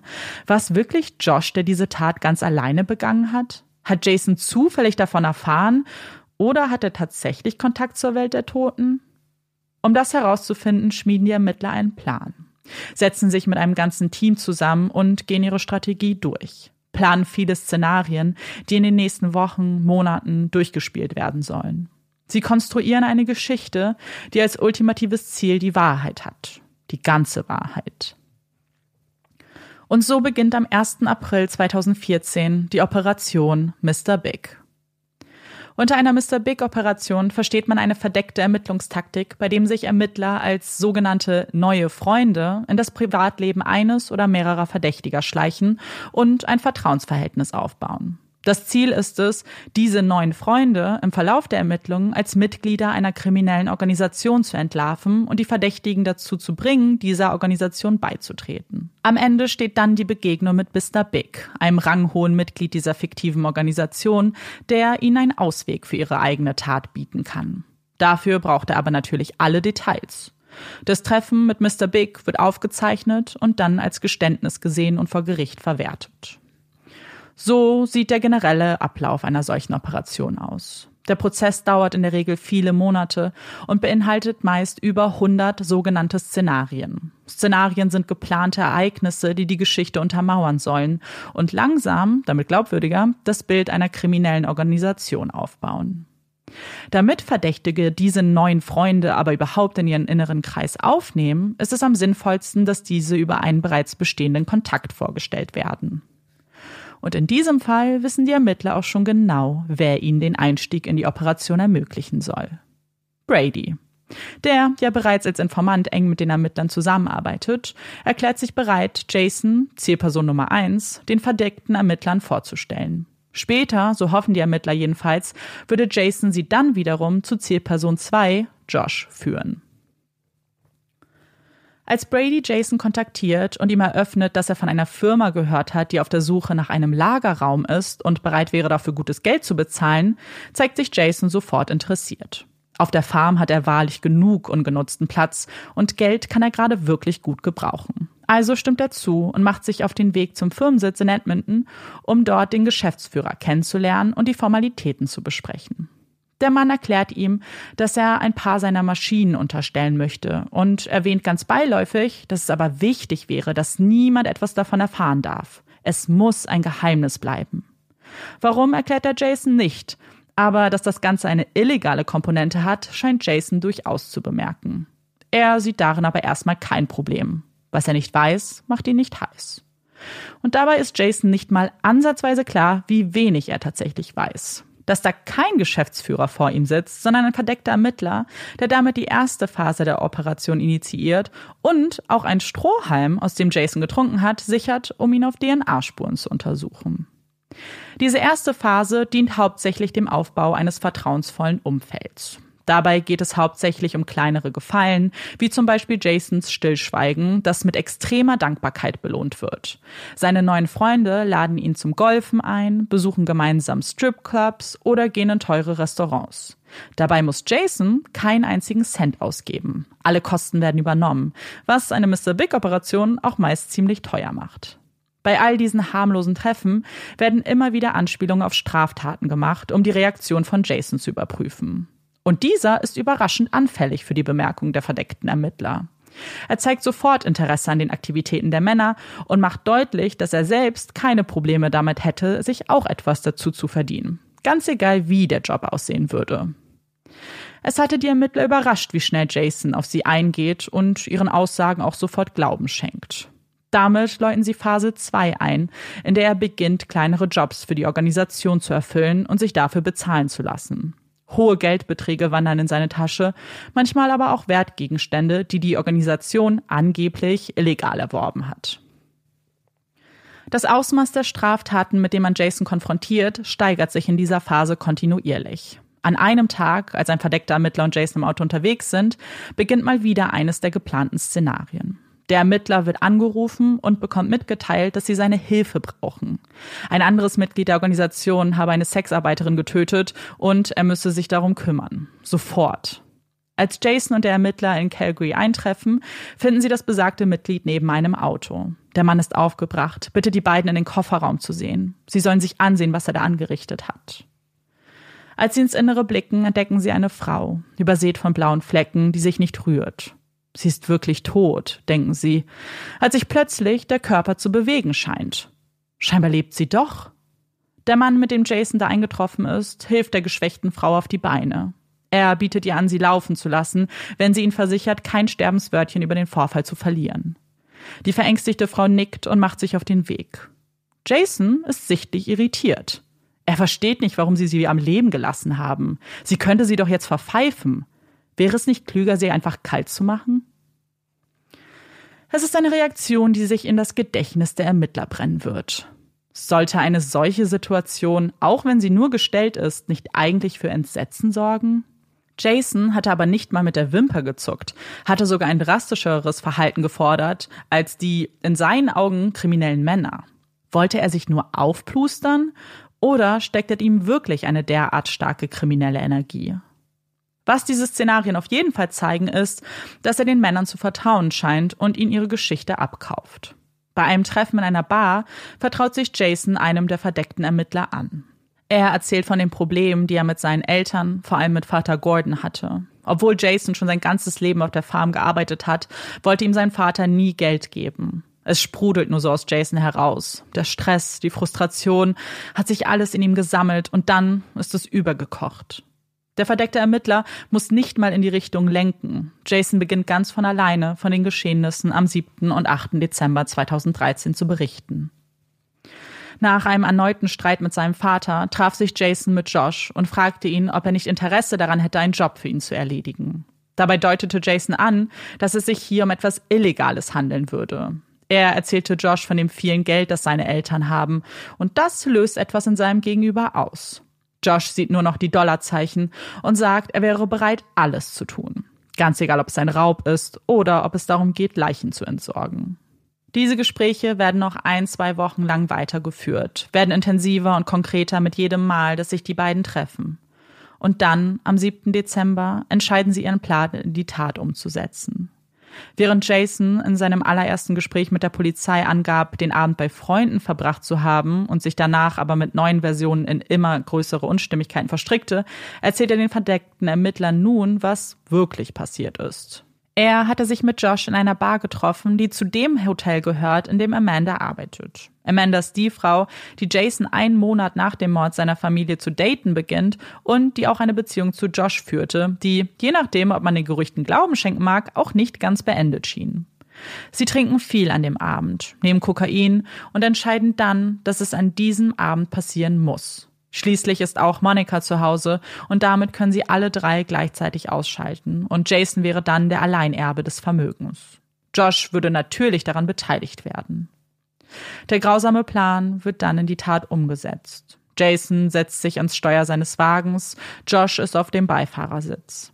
Als sie die Farm der Familie erreichen, steigt Josh aus. Jason erklärt ihm, wo das Bargeld versteckt sein würde und verabschiedet sich mit den Worten Tu, was du tun musst. Danach fährt er weg, weiß aber genau, dass seine Familie an diesem Abend sterben wird. Als er Josh in den Tagen darauf traf, bestätigt er ihm dies. Er habe sie alle erschossen. Sie waren tot, noch bevor das Feuer ausgebrochen ist. Das alles erzählt er den verdeckten Ermittlern bei einem Drink in einer Bar. Er sagt, ihm könne jetzt nur noch die Organisation helfen. Deswegen berichtet er ihnen überhaupt davon. Für die Ermittler kommt dieses erste Geständnis wie aus dem Nichts. Es hatte gerade mal zwei Monate gedauert. Eine erstaunlich kurze Zeit, wenn man sich vorherige Mr. Big-Operationen anschaut. Damit haben sie den nächsten Meilenstein erreicht, planen ihre darauffolgenden Schritte, bis sie eine SMS von Jason erhalten, in der er mitteilt, dass er alle Aussagen zurückziehen möchte. Denn in der Zwischenzeit haben sich immer mehr Menschen an ihn gewandt, denen diese neuen Freunde irgendwie seltsam vorkommen. Amanda hatte sogar in den Raum gestellt, ob es sich nicht vielleicht um verdeckte Ermittler handeln könnte. Scheinbar ist sie damit zu ihm durchgedrungen, wenn auch nur für 24 Stunden. Denn die nächste SMS spricht wieder eine andere Sprache. Er erklärt, dass er Freunde hätte, die an der Organisation zweifeln würden, und er hat einfach Panik bekommen. Aber jetzt, nachdem er nochmal über alles nachgedacht hat, ist ihm klar geworden, dass er ihnen vertraut. Vergesst meine SMS von gestern. Es ist alles gut, schreibt er. Ein erstes Geständnis haben die Ermittler also. Ihnen wird aber auch klar, dass das nicht die ganze Wahrheit sein kann. Denn der DNA-Vergleich zwischen der am Strohhalm gefundenen DNA und dem Blut, das man im Schnee gefunden hat, zeigt, dass es Jasons Blut gewesen ist. Wenn seine Schilderungen stimmen, dann war er aber ja gar nicht am Tatort. Wie kann sein Blut also dorthin gekommen sein? Sie vermuten, dass er Details ausgelassen hat, dass er vielleicht die Hauptschuld auf Josh abwälzen möchte. Vielleicht wäre es langsam an der Zeit, auch ihn ins Boot zu holen, um einen besseren Überblick zu gewinnen. Und damit leiten sie die letzte Phase ein, bringen den Mann auf die Bühne, der der Operation ihren Namen gibt. Mr. Big. In diesem Fall ist er der Anführer der Organisation, der sich Sorgen macht, dass das Verbrechen von Jason die Aufmerksamkeit auf sie lenken könnte und deswegen an einer Lösung interessiert ist. Und diese hat er auch parat. Sein Onkel liegt im Sterben, ist an Krebs erkrankt und hat zugestimmt, den Mord an Jasons Familie am Sterbebett zu gestehen. Er würde die ganze Schuld auf sich nehmen und damit wäre Jason fein raus. Damit dieser Plan aber aufgeht, muss er Josh mitbringen. Schließlich müssen sie alles über das Verbrechen wissen, damit das Geständnis auch glaubwürdig ist. Jason stimmt zu und ein Treffen mit Mr. Big wird für den 19. Juli 2014, sieben Monate nach der Tat und fast vier Monate nach Beginn der Operation, organisiert. Das Treffen findet in einem Auto auf dem Parkplatz einer Tankstelle in Calgary statt. Im Auto befindet sich eine Kamera, die das darauf folgende Gespräch aufzeichnen wird. Zunächst sieht man Jason, wie er auf der Beifahrerseite Platz nimmt. Er ist eine große Erscheinung, trägt ein lilafarbenes Poloshirt, eine Cappy und eine Sonnenbrille. Er atmet schwer. Die sommerlichen Temperaturen machen ihm zu schaffen. Dann öffnet sich die Tür der hinteren Sitzbank und Josh steigt in den Wagen. Er trägt ein beigefarbenes T-Shirt mit einem Zitat aus der TV-Serie Duck Dynasty. Die blonden Haare werden mit einem Bandana zurückgehalten, darüber trägt er eine Sonnenbrille auf dem Kopf. Zunächst unterhalten sich die drei Männer freundlich, betreiben Smalltalk, bis sich Mr. Big kurz verabschiedet und Josh und Jason alleine im Wagen zurücklässt. Jason bedankt sich dafür, dass Josh sich bereit erklärt hat, mitzumachen. Die beiden lachen. Die Stimmung wirkt ausgesprochen ausgelassen. Josh fragt, ob die Möglichkeit bestünde, dass er auch in die Organisation aufgenommen werden könnte. Jason ist positiv, da könnte man bestimmt was machen. Aber erstmal muss man eine Lösung für ihr Problem finden. Es ist schon ganz schön makaber, sich dieses Videomaterial anzusehen. Zu wissen, dass das Problem, von dem sie da sprechen, nicht eine zu spät gezahlte Rechnung oder ein kaputtes Auto ist. Das Problem ist ein Verbrechen, das drei Menschen und zwei Hunden das Leben genommen hat. Und doch scheint es für sie in diesem Moment nicht mehr zu sein als eine Unannehmlichkeit, für die sie eine Lösung brauchen. Sie scherzen, wie witzig es doch ist, dass sie erst geglaubt haben, das hier könnte eine Falle sein. Dabei ist es doch was ganz anderes. Das ist ihr Ausweg, stellen sie fest. Mr. Big öffnet die Tür, setzt sich in den Wagen und beginnt mit Josh zu sprechen. Er erklärt ihm nochmal genau, was ihn hierhin verschlägt. Berichtet im Detail von seinem sterbenden Onkel, von dem Leben, das er geführt hat und wie sein Tod ihre Probleme für immer lösen würde. Er betont, dass es nicht um Josh geht, sondern um Jason, aber dass es Josh auch nur helfen würde, wenn er kooperiert. Josh nickt. Gut. Dann ist es jetzt an der Zeit, dass Josh aus seiner Sicht erzählt, was passiert ist. Dafür steigt Jason aus dem Wagen und überlässt ihm den Platz neben Mr. Big. Dieser beginnt das Gespräch. Ihm ist es wichtig zu sagen, dass Josh jederzeit abbrechen kann. Da ist die Tür. Wenn ihn eine Frage stört, dann fuck off. Er ist kein braver Bürger. Er hat selbst Dreck am Stecken und er will hier nicht rumeiern. Aber damit er ihm helfen kann, muss er alles wissen. Chronologisch. Josh darf kein Detail auslassen. Also beginnt er zu erzählen. Jason sei Ende Oktober, Anfang November das erste Mal auf ihn zugekommen und hätte ihm anvertraut, dass er seine Familie töten möchte. Der Plan war von Anfang an, sie zu erschießen und dann das Haus niederbrennen zu lassen. Sein Motiv? Jason habe das Scheckbuch seines Vaters benutzt und seine Unterschrift gefälscht. Die Abrechnungen würden jeden Moment eintrudeln und seine Taten würden damit auffliegen. Er würde enterbt werden, alles verlieren, wenn es soweit kommt. Wenn Josh ihm bei seinem Vorhaben hilft, dann wird er ihn dafür bezahlen. Als sie sich am 7. Dezember in einer Bar treffen, entscheiden sie, dass es der richtige Moment ist. Gegen drei Uhr verlassen sie getrennt voneinander die Bar und treffen sich 45 Minuten später wieder.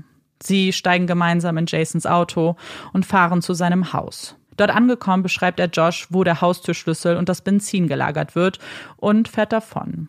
Im Inneren des Hauses erschießt Josh erst Gordon, dann Sandy, anschließend auch Monica. Er schildert, dass sie wach geworden ist, weil sie die Schüsse gehört hat und Josh auch das Licht angemacht hat, um nicht zu verfehlen. Nachdem er das Haus schließlich anzündet, trifft er draußen auf Kieler, die er ebenfalls erschießen muss. Jetzt, wo er auf die Tat zurückblickt, denkt er, dass das ein Fehler war. Er hätte zumindest daran denken müssen, ihren Körper auch ins Innere zu bringen, um keine Beweise zu hinterlassen. Nach der Tat treffen sich Josh und Jason wieder, um den Wagen von Gordon zu verstecken und sich danach auch der Waffe zu entledigen, die sie gemeinsam in einen Fluss werfen. Mr. Big hört diesen Schilderungen gebannt zu. Außer der Anweisung am Anfang, alles chronologisch zu erzählen und ein paar Kommentaren zwischendurch, leitet nur Josh das Gespräch. Am Ende hat er dann doch noch eine Frage, die ihm auf der Seele brennt. Wie konnte Josh den Polygraphentest bestehen? Naja, erklärt Josh mit einem schelmischen Grinsen, eines, das er bei der gesamten Schilderung nicht einmal abgesetzt hatte. Er hatte zuvor gekifft, das wird bestimmt eine Rolle gespielt haben. Aber er hat noch etwas anderes getan. Der Stuhl, auf dem er Platz genommen hat, kam ihm seltsam gepolstert vor. Er war sich sicher, dass sich in dem Stuhl auch Sensoren befinden, die seine Körperreaktion messen sollen. Also kniff er bei jeder Frage seine Pobacken zusammen, auch bei den Kontrollfragen, damit das System keinen Unterschied in der Reaktion messen kann. Mr. Big lacht. Josh tut es ihm gleich. Das ist ganz schön clever. Du bist ja ein richtig kaltblütiger Killer, oder? sagt Mr. Big. Ja, antwortet Josh und lacht erneut. Danach gehen sie die Geschichte erneut durch. Mr. Big sagt, es wäre wichtig, nochmal alle Details durchzugehen. Diesmal stellt er gezielte Fragen. In welchen Raum ist er zuerst gegangen? Ist jemand wach geworden? Wie viele Schüsse sind gefallen? Josh beantwortet jede Frage kleinlichst, lässt nichts aus, egal wie schaurig die letzten Sekunden waren, die Sandy Gordon oder Monica erlebt haben. Er zeichnet ein Bild des Hauses, markiert darauf die Position des Brandbeschleunigers, wo er die Leichen abgelegt hat und auch wo Kielers lebloser Körper lag. Mr. Big stellt sicher, dass diese Tat von langer Hand geplant war. Josh bestätigt das, sagt, dass es diesen Abend passieren musste. Es hatte geschneit, alle drei waren zu Hause gewesen und ein zusätzlicher Bonus, sein Arm war verletzt und in einer Schlinge. Wenn jemand auf ihn gekommen wäre, hätte er dies als Argument nutzen können, warum er es nicht gewesen sein kann. Jason hatte ihm 4000 Dollar vor der Tat gezahlt. Den Rest würde er danach in Geld oder Wertgegenständen erhalten. Bis zu 50.000 Dollar hatte er ihm insgesamt zugesichert. Nach der Tat, so erzählt Josh, hat er sich gefragt, in was er da nun hineingeraten ist. Jason hatte gedroht, wenn er irgendjemandem davon erzählt, dann würde die nächste Kugel in seinem Kopf landen. Josh hatte das aber nicht besonders ernst genommen. Er hat doch selbst genug Waffen, um sich dagegen zu wehren. Ob er es bereut, fragt Mr. Big. Ein bisschen, antwortet Josh. Die Version, die Josh da präsentiert, passt zu der von Jason aus seinem allerersten Geständnis in der Bar. Und damit stellt sich für die Ermittler immer noch die Frage, wie denn das Blut von Jason an den Tatort gelangt sein kann. Denn darauf angesprochen betont Josh, dass das nicht möglich ist. Jason war zu keinem Zeitpunkt bei ihm in der Nähe. Das Treffen mit Mr. Big endet dennoch erfolgreich für die Ermittler. Sie haben nun die Informationen, die sie brauchen, und die beiden haben sich ebenfalls dazu bereit erklärt, am darauffolgenden Tag eine Rekonstruktion der Tat durchzuführen, die auch per Video aufgezeichnet wird. Das würde dem sterbenden Onkel auf jeden Fall helfen, erklärt man ihnen. In dieser Aufzeichnung sieht man auch die Stelle des Flusses, in der sie die Tatwaffe versenkt haben. Eine Woche später finden zwei Taucher die Waffe genau dort vor. Eine Waffe, die nicht nur auf den Typ passt, den Jason beschrieben hatte, als er noch von Geistern heimgesucht wurde, sondern die auch genau auf die Patronenhülsen passt, die man neben Kielers Körper gefunden hat. Das reicht den Ermittlern. Am 15. August 2014, nur vier Monate nachdem man die Operation Mr. Big begonnen hat, werden Jason und Josh festgenommen. In getrennten Verhören sollen sie nun auch ganz offiziell schildern, was passiert ist. Druckmittel gibt es durch die Geständnisse einige, und trotzdem dauert jedes Verhör mehrere Stunden. In Joshs Fall gehen die Ermittler so weit, dass sie ihn den ganzen Tag lang befragen, bis in die späten Abendstunden. Als Josh darum bittet, auf die Toilette gehen zu dürfen, wird ihm dieser Wunsch versagt. Josh beginnt sich nach Stunden der ununterbrochenen Befragung zu krümmen, fragt mehrmals nach und bekommt immer wieder die gleiche Antwort. Scheinbar muss er sich dieses Privileg erstmal verdienen. Denn die Ermittler haben Fragen. Sie verstehen immer noch nicht genau, warum Josh so leicht zu überzeugen war. War es wirklich nur das Geld? Hat er es so dringend gebraucht? Oder war da noch etwas? Hat er vielleicht Angst vor Jason gehabt? Hatte er ihm gedroht? Gab es vielleicht schon andere Vorfälle in ihrer Vergangenheit? Während Josh zuvor nur geschwiegen hat, beginnt jetzt der Teil, der in den Protokollen als Josh Geständnis vermerkt wird. Er stimmt den Ermittlern zu.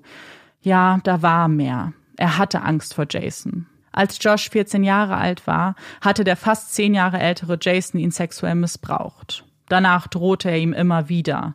Er hatte noch nie jemandem davon erzählt, weil er sich so geschämt hat. Als Jason jetzt also darum bat, die Tat zu begehen, hatte er keine andere Möglichkeit. Er musste es tun. Und damit verändert sich nicht nur der Grund für Joshs Handeln, auch ein anderer Bestandteil wird nun anders von ihm dargestellt. Jason habe ihn nicht nur vor dem Haus abgesetzt. Nein, er hat das Auto geparkt und ist auch mit ihm bis zur Haustür gegangen. Dort hat er ihn mit einer Waffe bedroht. Josh hat zwar die Morde begangen, aber auf den ausdrücklichen Wunsch von Jason, der da vor der Tür auf ihn gewartet hat. In Jasons Verhör gesteht auch er seine Beteiligung bei der Tat, verneint aber auch nur in der Nähe des Hauses gewesen zu sein. Er hat Josh abgeliefert und ist dann davongefahren. Er sagt, es ging immer nur um den Hirschkopf. Seine Familie zu töten war kein Teil des Plans. Das war ganz alleine Joshs Verschulden.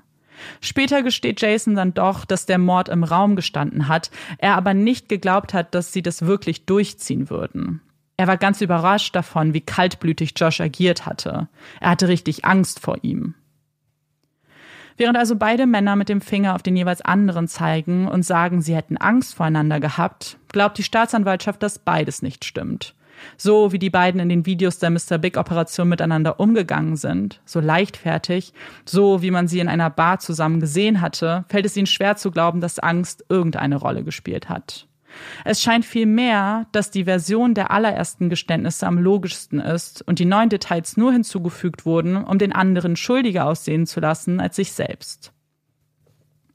Als Jason während seines Verhörs, nach seinem Geständnis, erfährt, dass Josh bereits zugegeben hat, die tödlichen Schüsse abgefeuert zu haben, zeigt er sich beruhigt. Na, das heißt doch, dass er jetzt gehen kann, oder? Die Ermittler sind schockiert. Natürlich nicht. Du wirst genauso des Mordes angeklagt. Ob du nur den Plan geschmiedet hast, das Auto gefahren hast oder bei der Beseitigung der Tatwaffe geholfen hast, du bist genauso ein Mörder wie er. Das unterschreibt die Staatsanwaltschaft, als sie sowohl Jason als auch Josh des dreifachen Mordes an Sandy, Gordon und Monica anklagen. Der Prozess gegen die beiden beginnt im Herbst 2017 und findet nicht, wie man es so oft gewohnt ist, vor einer Jury, sondern vor einem Richter statt. Dieser musste vor Beginn des Prozesses erstmal entscheiden, wie mit den Geständnissen umgegangen werden soll und ob diese als Beweismittel zugelassen werden. Er entschied, dass eines der Geständnisse, das von Josh beim Verhör, nicht zugelassen wird, weil man ihn nicht hatte zur Toilette gehen lassen und damit ein Druckmittel aufgebaut hat, das das darauffolgende Geständnis zweifelhaft erscheinen lässt. Damit bleiben aber immer noch die Geständnisse im Rahmen der Mr. Big Operation und das Geständnis von Jason aus seinem Verhör. Dass diese Geständnisse nicht unbedingt die gleiche Geschichte erzählen, erkennt die Anklage an, erklärt aber auch, dass es eigentlich fast egal sei, wer was getan hätte und wie es genau abgelaufen ist. Klar ist, beide wussten, dass die drei in dieser Nacht sterben würden und haben gleichermaßen an dem Plan mitgewirkt. Ohne Jasons Plan hätte Josh die Familie wahrscheinlich nicht getötet und ohne Josh hätte Jason seinen Plan vielleicht nie in die Tat umgesetzt. Dass die beiden Angeklagten und ihre Verteidiger das anders sehen, ist wenig überraschend. Sie deuten ganz klar auf den anderen Beschuldigten als einzigen Täter. Josh erklärt vor Gericht erneut, dass er Angst vor Jason hatte, dass er ihn in der Vergangenheit missbraucht hat und immer wieder Gewalt androhte. Jason weist diese Vorwürfe klar von sich. Er kennt Josh doch noch nicht mal so lange. Die beiden haben sich erst im Erwachsenenalter kennengelernt. Sein Verteidiger fügt außerdem hinzu, wie wahrscheinlich es denn sei, dass er jetzt anfangen würde, diese Vorwürfe anzubringen, obwohl er doch 15 Jahre lang geschwiegen hat. Beide nehmen im Prozess alle Geständnisse zurück, sagen, sie hätten gelogen, im Verhör, aber auch bei der Mr. Big Operation. Selbst als sie zugegeben hatten, gelogen zu haben, haben sie wieder gelogen. In ihren Aussagen bilden sie neue Versionen, die ihre eigene Beteiligung auf das Minimum hinunterschrauben. Jason spricht davon, dass er nichts von der Tat wusste, dass Josh seine Familie getötet hat, weil er den Wagen seines Vaters stehlen wollte. Er hatte ihn in Schutz genommen und für ihn gelogen, weil er Angst vor ihm hatte. Josh hingegen gibt an, Angst vor Jason gehabt zu haben und die Tat nur ausgeübt zu haben, weil er ihn mit einer Waffe bedroht hat. Am Ende des Prozesses ist es an dem Richter zu entscheiden, welcher der vielen Versionen er Glauben schenken mag den Geständnissen aus der Mr. Big Operation, dem Geständnis von Jason aus dem Verhör oder der Version des Prozesses, in der beide die ganze Schuld auf den jeweils anderen übertragen wollen.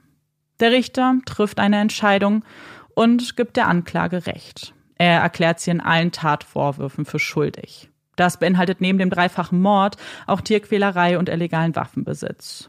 Seine Entscheidung begründet der Richter im Anschluss. Er möchte Joshs Vorwürfe des sexuellen Missbrauchs nicht abstreiten und stellt klar, dass es keine Rolle spielt, wann eine überlebende Person nach vorne tritt. Für ihn stellt sich aber nicht die Frage, ob Josh irgendwann mal Angst vor Jason hatte, sondern ob er im Moment der Tatbegehung aus reiner Angst gehandelt hat. Und das sieht er nicht gegeben. Das Verhalten der beiden vor und nach der Tat wirkte auf ihn eher freundschaftlich. Beide hatten keine Angst. Sie handelten aus reiner Habgier. In einer Sache möchte er der Anklage aber widersprechen. Er wird die beiden Männer nicht zu den geforderten 75 Jahren Haft verurteilen, weil er damit jede Möglichkeit der Rehabilitation im Keim ersticken würde. Er verurteilt sie zu einer lebenslangen Haft mit der Möglichkeit einer Bewährung nach 25 Jahren. Beide Parteien gehen nach der Urteilsverkündung in Revision. Die Staatsanwaltschaft glaubt nicht, dass man die beiden überhaupt rehabilitieren könne und fordert weiterhin ein strengeres Strafmaß.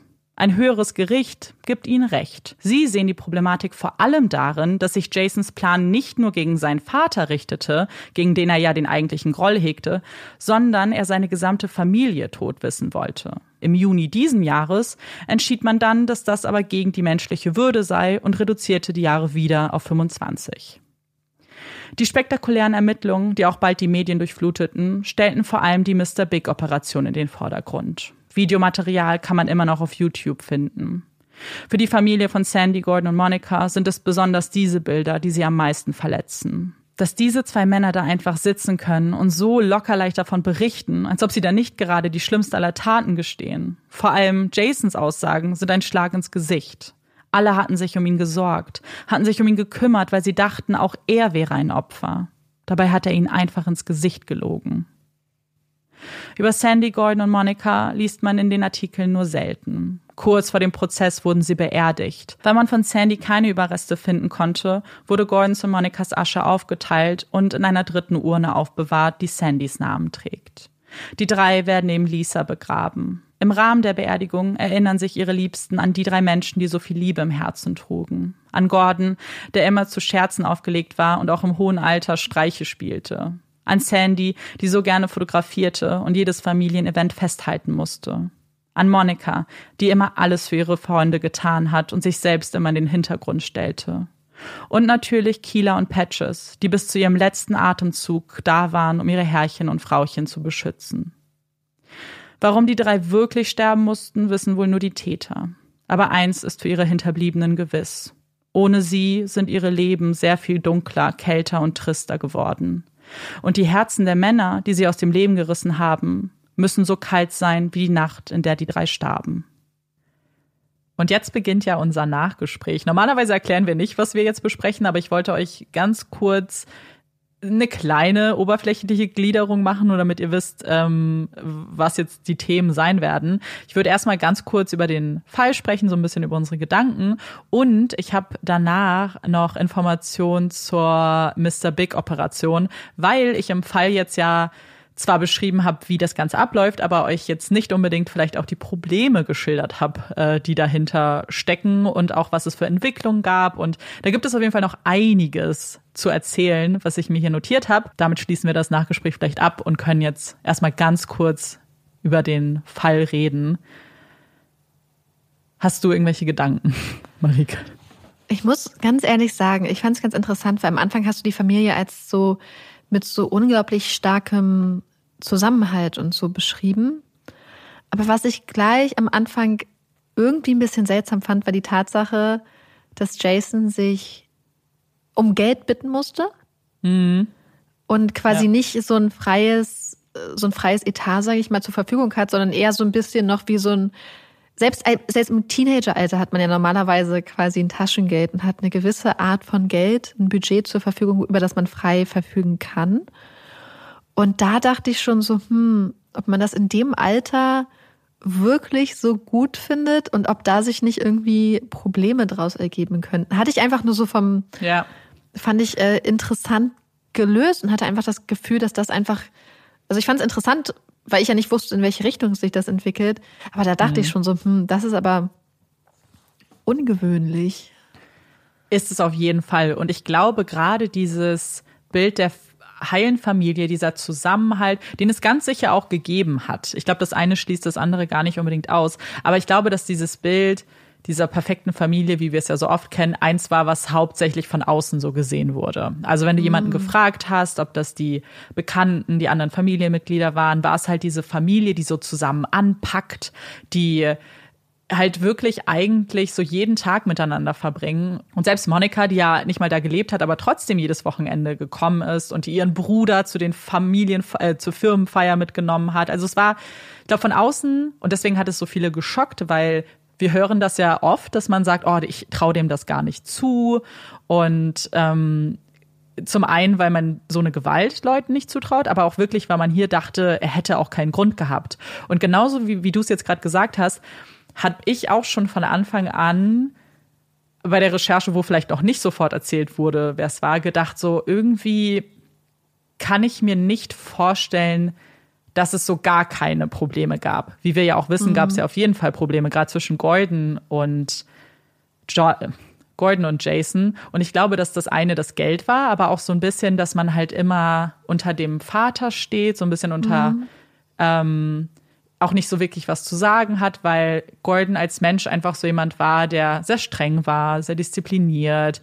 Er hatte das Sagen und Jason war sehr, sehr klar äh, das Kind von, obwohl er ein erwachsener Mann war. Und ich glaube, dass er ja. das halt auch regelmäßig zu spüren bekommen hat, wie du sagst, mit so einem Taschengeld auch so ein bisschen. Und hey, wir haben dir hier ein Wohnmobil gekauft. Ich hatte das Gefühl, dass einfach vielleicht, also vorweg, ich kenne halt auch wirklich Familien, die einfach einen unglaublich tollen Familienzusammenhalt haben, die ganz viel Zeit mhm. miteinander verbringen und wo das einfach total schön auch ist und so, wo es natürlich auch mal knallt und so, aber wo es einfach insgesamt, glaube ich, auch einfach, ich kenne auch einfach harmonische Familien. Aber ich habe das Gefühl, dass alle diese harmonischen Familien, die ich zum Beispiel kenne, trotzdem auch einen Abnabelungsprozess komplett haben und es Grenzen gibt. Mhm. Und ich habe das Gefühl, ja. dass bestimmte Grenzen auch für eine Harmonie in einer Familie oder einen guten Zusammenhalt auch wichtig sind.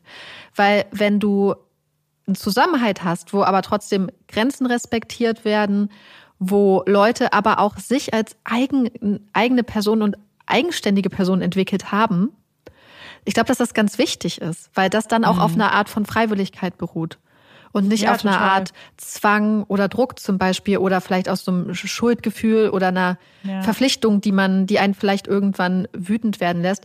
Aber die Sache ist halt die, dann wäre es hier einfach eine Möglichkeit, theoretisch, wenn es nicht irgendwelche anderen Dynamiken gegeben hat, die wir jetzt wahrscheinlich nicht, die wir offensichtlich nicht sehen können, hm. sich ein eigenes Leben aufzubauen, bevor man sich zu so einer Tat entschließt. Das ist halt das Krasse. Ich hatte das Gefühl, er hätte wirklich andere Möglichkeiten ergreifen können, aber halt nicht, um an so viel Geld zu kommen. Dann hätte man halt wahrscheinlich ein, ja.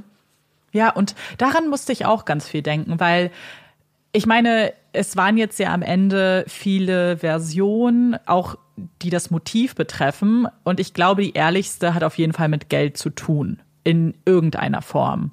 Ob es jetzt um Erbe geht oder um diesen Scheckbetrug oder was auch immer. Ich glaube, dass das hier tatsächlich ein Fall von einer Art von Habgier ist. Mhm. Und ich glaube nicht, dass es um einen Hirschkopf ging und oder den Wagen, sondern ich glaube, dass da das wobei vielleicht könnte das auch eine Rolle spielen, weil das halt ist ich ja auch irgendwie mich, ein Wertgegenstand.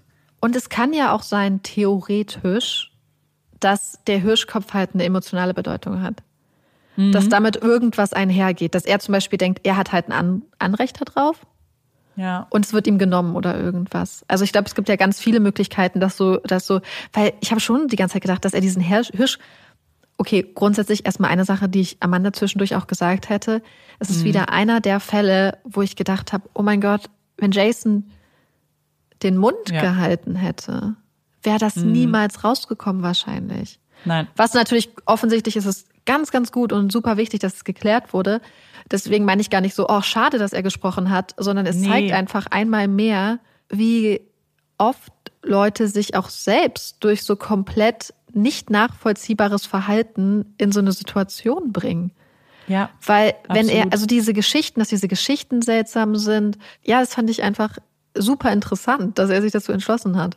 Ganz kurz vielleicht, bevor wir über die Geschichten reden, ich muss noch eine Sache zum Hirschkopf sagen. Diese 200.000 Dollar, was er da gesagt hat, was der Hirschkopf wert ist, stimmt sehr, sehr, sehr, sehr wahrscheinlich nicht. Also er hat wahrscheinlich übertrieben.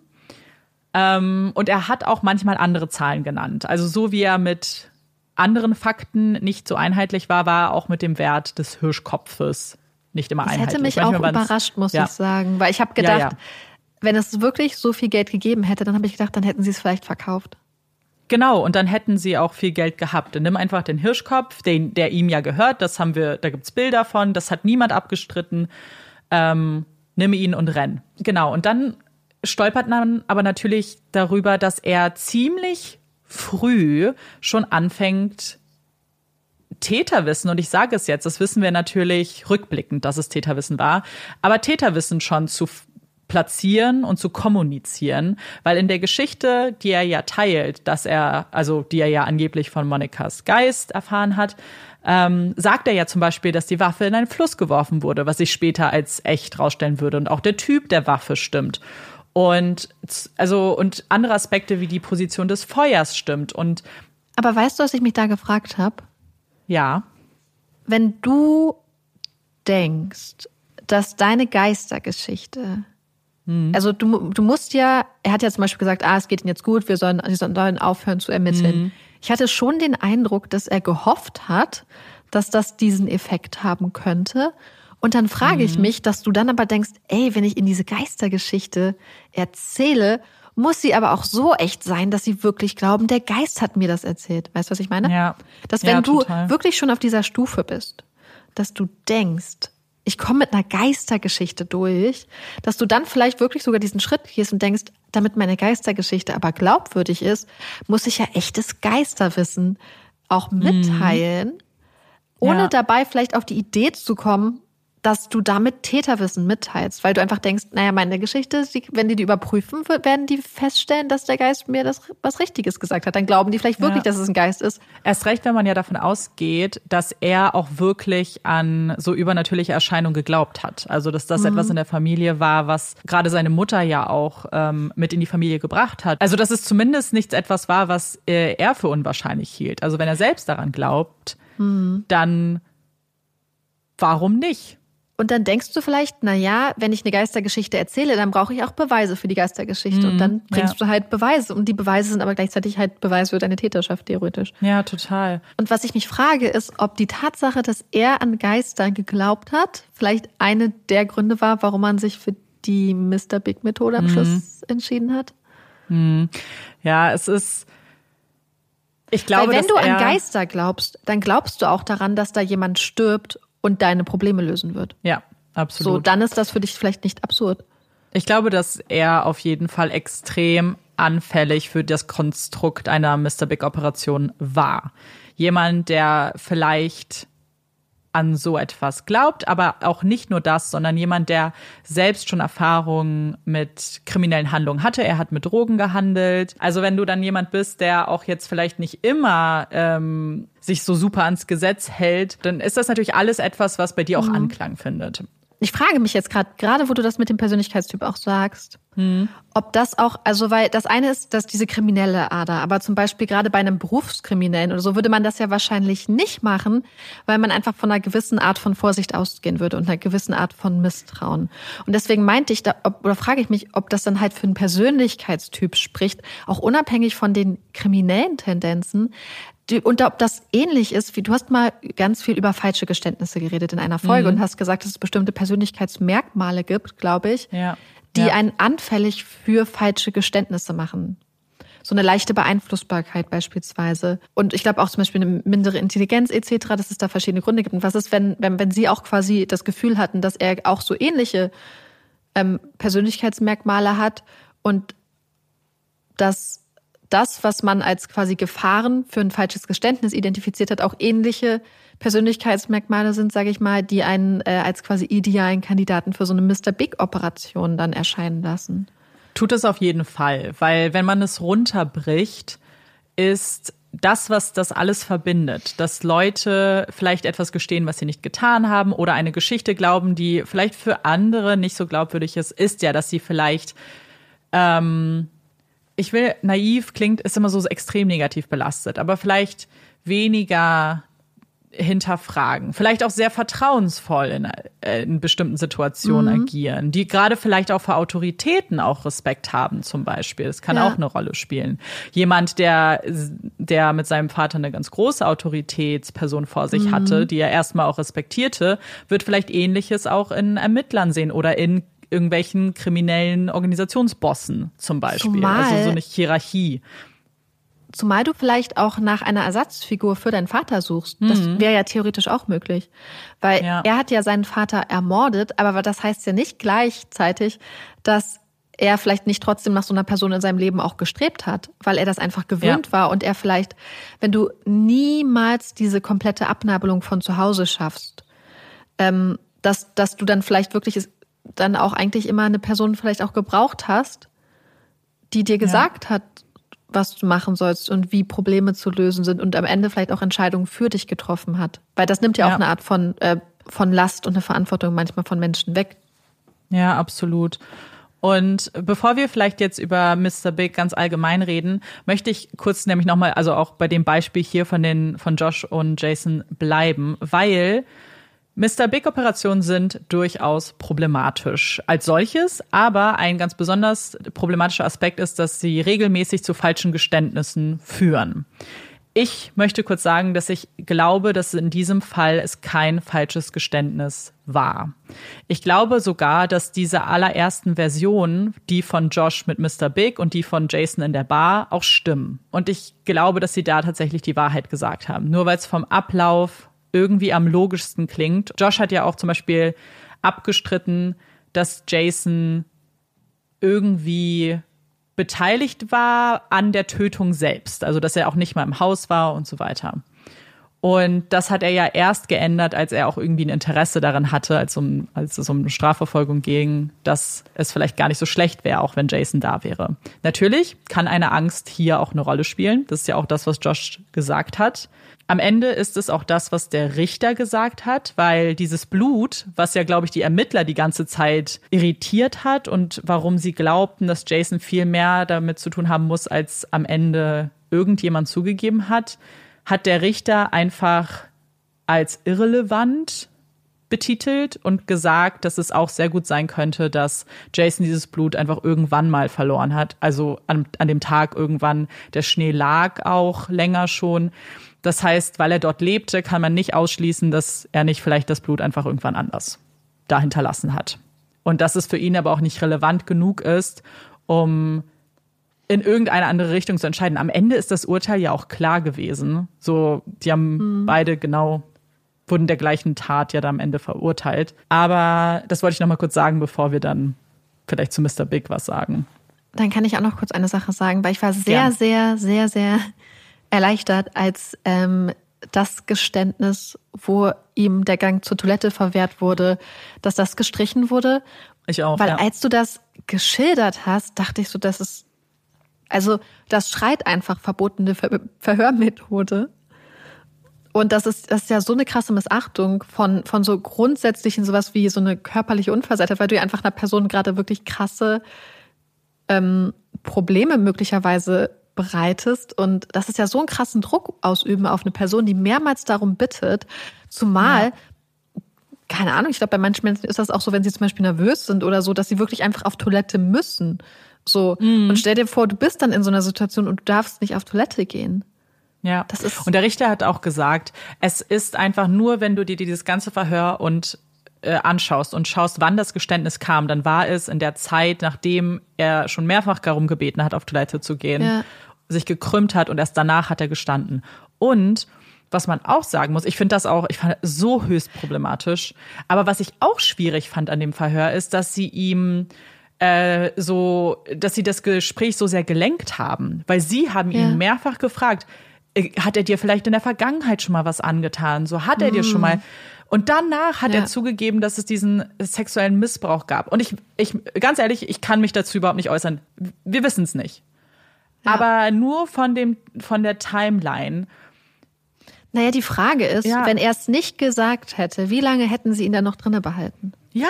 Das ist so ein ja, bisschen ja, und das die sagt Frage, der Richter. Weil weil, und das finde, das ist das Krasse, weil hier geht es ja nicht mal mehr um ein Geständnis, äh, mhm. um die Tat, was ja trotzdem auch nicht gehen würde. So, das wäre ja trotzdem un, ungerechtfertigt. Und du darfst ja nicht Leute einfach so lange den Toilettengang verweigern, bis sie irgendwann gestehen. Aber hier hatten sie ja schon ein Geständnis. Hier ja. hatten sie schon Sachen. Sie hatten ja nur das, sie hatten nur ein Gefühl.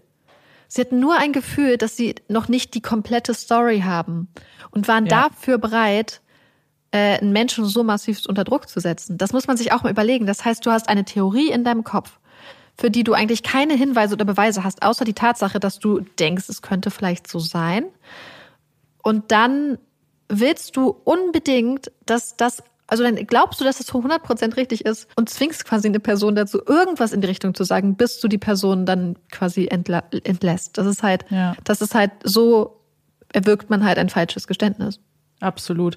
Und ich finde, was es auch zeigt, und das ist so ein bisschen, finde ich, der rote Faden, der sich für mich persönlich durch diese Ermittlung zieht, ist, dass sie einfach, dass sie es einfach schnell machen wollten. So, sie wollten, sie hatten einfach keine Geduld mehr mit irgendjemandem und haben deswegen auch so schnell vielleicht diese Mr. Big Operation eingeläutet, weil ja, es klingt jetzt natürlich lange zu sagen, im Dezember ist die Tat begangen, im August haben sie sie festgenommen. Aber wir hatten auch schon Fälle, wo Jahre vergangen sind und jemand mhm. trotzdem kontinuierlich ermittelt hat, um an das Ergebnis zu kommen. Und vielleicht ihre Theorie auch, also vielleicht erstmal Beweise zu finden und dann eine Theorie drumherum zu bauen und mhm. nicht andersrum. Ja, ähm, es, es, wirkt so, als hätten sie quasi eine klare Vorstellung von Anfang an ja. gehabt und sie wussten, als hätten sie so eine Checkliste. Ah, jetzt brauchen wir noch das und das. Ja. Und ähm, darauf warten wir jetzt einfach. Es wirkt mhm. einfach eher, als hätten sie Aussagen so ein bisschen gejagt. Also ich will jetzt gar nichts super Böses unterstellen, aber weißt du, was mhm. ich meine? Weil hier geht es ja um ja. eine Aussage, die theoretisch in einem Prozess nicht keine Relevanz hat.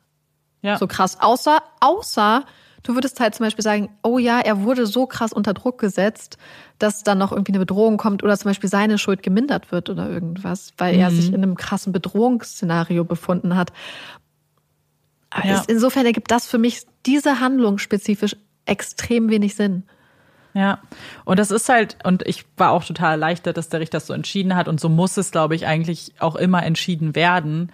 Dann sprechen wir aber jetzt vielleicht über Mr. Big, was ja auch eine Taktik der Ermittler war, auch etwas nachzujagen, was sie wollten, nämlich ein Geständnis. Sie haben ja sowohl Josh als auch Jason verhört, kamen zu keinem Ergebnis und haben dann im April ja die Mr. Big Operation angefangen. Und über Mr. Big, die Problematik, und ein paar andere Beispiele möchte ich vielleicht jetzt noch mal kurz mit euch reden. Und wie diese verdeckten Ermittlungen ablaufen, haben wir ja heute eigentlich im Fall schon ganz gut gesehen. Und ich wollte euch aber noch ganz kurz an einem anderen Beispiel sagen, wie es auch ablaufen kann. Denn dieses Konstrukt ist natürlich relativ allgemein. Also es gibt zwar diese Szenarien und es gibt auch bestimmte Szenarien, die immer wieder verwendet werden, aber die Ermittler sind natürlich ein wenig frei darin, ähm, wie sie das genau konstruieren und passen es natürlich auch an die verdächtigen Personen an. Und mein erster Berührungspunkt mit dieser Mr. Big-Taktik war in einer Netflix-Doku, die bestimmt schon viele von euch geguckt haben, und zwar Confession Tapes. In den ersten zwei Folgen geht es nämlich um einen Fall, bei dem die Mr. Big-Operation auch durchgeführt wurde und bei der sie aber höchstwahrscheinlich ein falsches Geständnis zutage gefördert hat. Und dieser Fall ist nicht der einzige und das ist auch der Grund, warum sie immer wieder in Kritik gerät, weil sie eben Bedingungen schafft, die Menschen dazu bringen können, ein falsches Geständnis abzugeben. Und ich möchte gar nicht so viel zu dem Fall sagen. Äh, wer sich das mal wirklich live angucken möchte, wer auch Videomaterial gucken, wer auch Videomaterial sehen will, der sollte sich auf jeden Fall Confession Tapes angucken.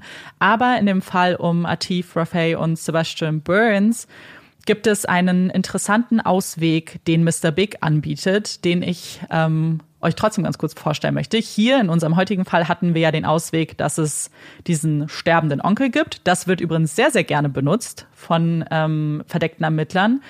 Aber in dem Fall haben sie was anderes gemacht. Und zwar haben sie auch ein Treffen mit Mr. Big organisiert. Und in diesem Treffen hat Mr. Big ihnen gesagt, dass er Kontakte bei der Polizei hat. Und die Kontakte bei der Polizei haben herausgefunden, dass die Anklage jetzt bereit ist, beide festzunehmen, weil sie neue Beweise gefunden haben. Und er hat dann den beiden jungen Männern auch diese Beweise vorgeliefert, hat ihnen, hat ihnen gezeigt, so, hey, es ist jetzt auch eine Frage der Zeit, ihr müsst jetzt sofort gestehen, mir alles sagen, was los ist, ansonsten steht gleich die Polizei hier. Aber mein Kontakt in der Polizei, der kann euch noch retten, wenn ihr möchtet. Das war quasi das Szenario, was man da geschaffen hat als Lösung. Ähm, und so ähnliche gibt es dann auch immer mal wieder. Am Ende geht es halt immer darum, dass den Personen, die so lange bearbeitet wurden, teilweise dauern Mr. Big Operationen nämlich bis zu ein Jahr oder noch länger, ähm, dann irgendwann gestehen und man dann ihnen eine Lösung anbieten möchte. Was das Problem bei diesem Fall war, die beiden haben gestanden und haben auch einen Tatablauf geschildert, der so aber nicht mit dem Tatort zusammengepasst hat. Und es gibt mehrere Unstimmigkeiten in diesem Geständnis. Und deshalb glauben auch viele, dass es eben ein falsches Geständnis ist. Weil so, wie sie es erzählt haben, kann es eigentlich nicht abgelaufen sein mit den Beweisen und dem Tatort, wie er gefunden wurde. Solche Mr. Big Operationen gibt es seit 1965 und man sagt, dass es insgesamt circa 350 Fälle gibt. Und wenn die verdeckten Ermittler aber erstmal zu dem Punkt eines Geständnisses kommen, dann führt dieses Geständnis auch in 95 Prozent aller Fälle zu einer Verurteilung. Kritik gibt es schon sehr lange und auch immer mal wieder. Und bevor wir jetzt aber auf die Punkte eingehen, was vielleicht so kritisch daran ist, möchte ich euch den Fall vorstellen, der das Ganze aber nochmal aufgerüttelt hat und der zumindest das erste Mal auch zum Umdenken im Rechtssystem von Kanada geführt hat. Und zwar geht es um den Fall R.V. Hart und es geht um Nelson Hart. Dem wurde vorgeworfen, seine zweijährigen Zwillingstöchter getötet zu haben. Und ich erzähle euch jetzt ganz kurz, was passiert ist und wie man bei ihm vorgegangen ist mit der Mr. Big Operation. Und zwar ist er mit seinen zwei Mädchen im August 2002 zu einem Hafen gefahren und die haben sich eben die Schiffe angeguckt und aufs Wasser und die kleine Christa fiel dabei über das Geländer ins Wasser.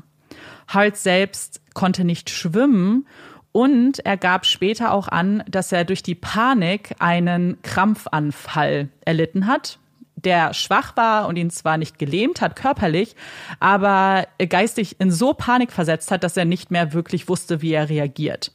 Und das ist auch jetzt so ein bisschen die Erklärung dafür, was danach passiert und was viele Leute sehr, sehr, sehr schockiert. Und zwar setzt sich nämlich Nelson Hart in sein Auto und fährt zu seiner Frau nach Hause und bringt seine Frau dann mit. Sie fahren wieder zum Hafen und das zweite Mädchen hatte er da gelassen und die ist in der Zeit auch ins Wasser gefallen. Die beiden Mädchen wurden dann geborgen. Ähm, eine, Christa, die erste, ist leider direkt am Unfallort dann für tot erklärt worden und Karen wurde dann im Krankenhaus für tot erklärt.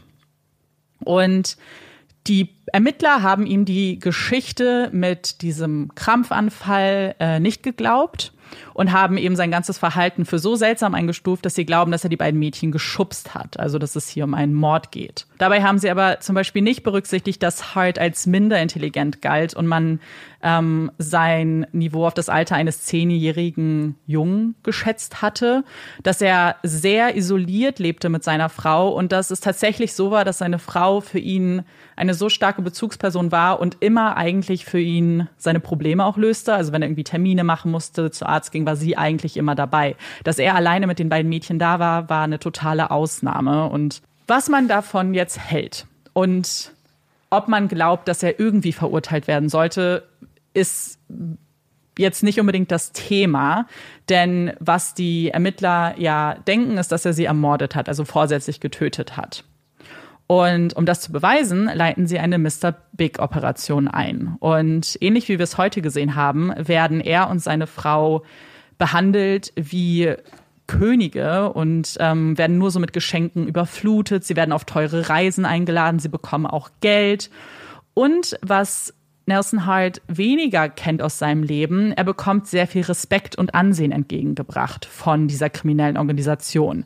Und er will auch irgendwann unbedingt Teil der kriminellen Organisation werden, weil er das Gefühl hat, damit verdient er auch mehr Geld, als er jetzt überhaupt die Möglichkeiten hätte und wird gleichzeitig respektiert. Dann wird, wie wir es ja auch kennen im Ablauf, ein Gespräch mit Mr. Big organisiert und das lief aber nicht so gut, denn Nelson Hart streitet alles ab. Immer wieder erzählt er, dass es ein Unfall war, immer wieder erzählt er von diesem Krampfanfall. Und Mr. Big glaubt ihm das nicht, bedroht ihn irgendwann und danach gesteht er. Dieses Geständnis wird dann benutzt vor Gericht und am Ende wird Nelson Hart des Mordes verurteilt. Man hatte sich in der Zeit an diesen Fall immer wieder mal angeguckt und 2014 entschied dann letztlich ein Gericht, es ging durch mehrere Instanzen, dass dieses Geständnis so niemals hätte zugelassen werden dürfen. Da es zum einen in einem Umfeld geschah, das Verhalt nicht sicher war und wenn man sich das Gespräch mit Mr. Big anguckt, wurde ihm direkt Gewalt angedroht.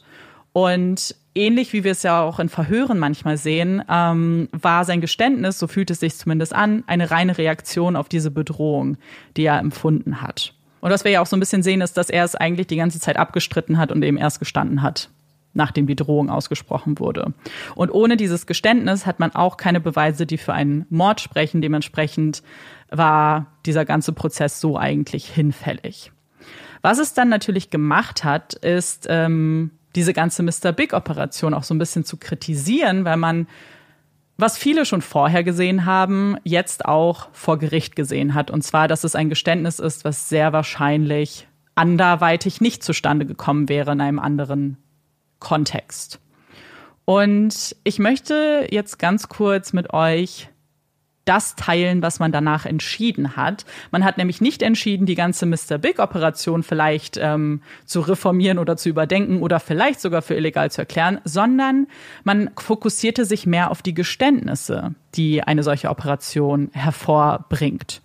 Und man hat entschieden, dass jedes Geständnis jetzt auf bestimmte Merkmale überprüft werden muss. Und diese Merkmale gehe ich kurz mit euch durch.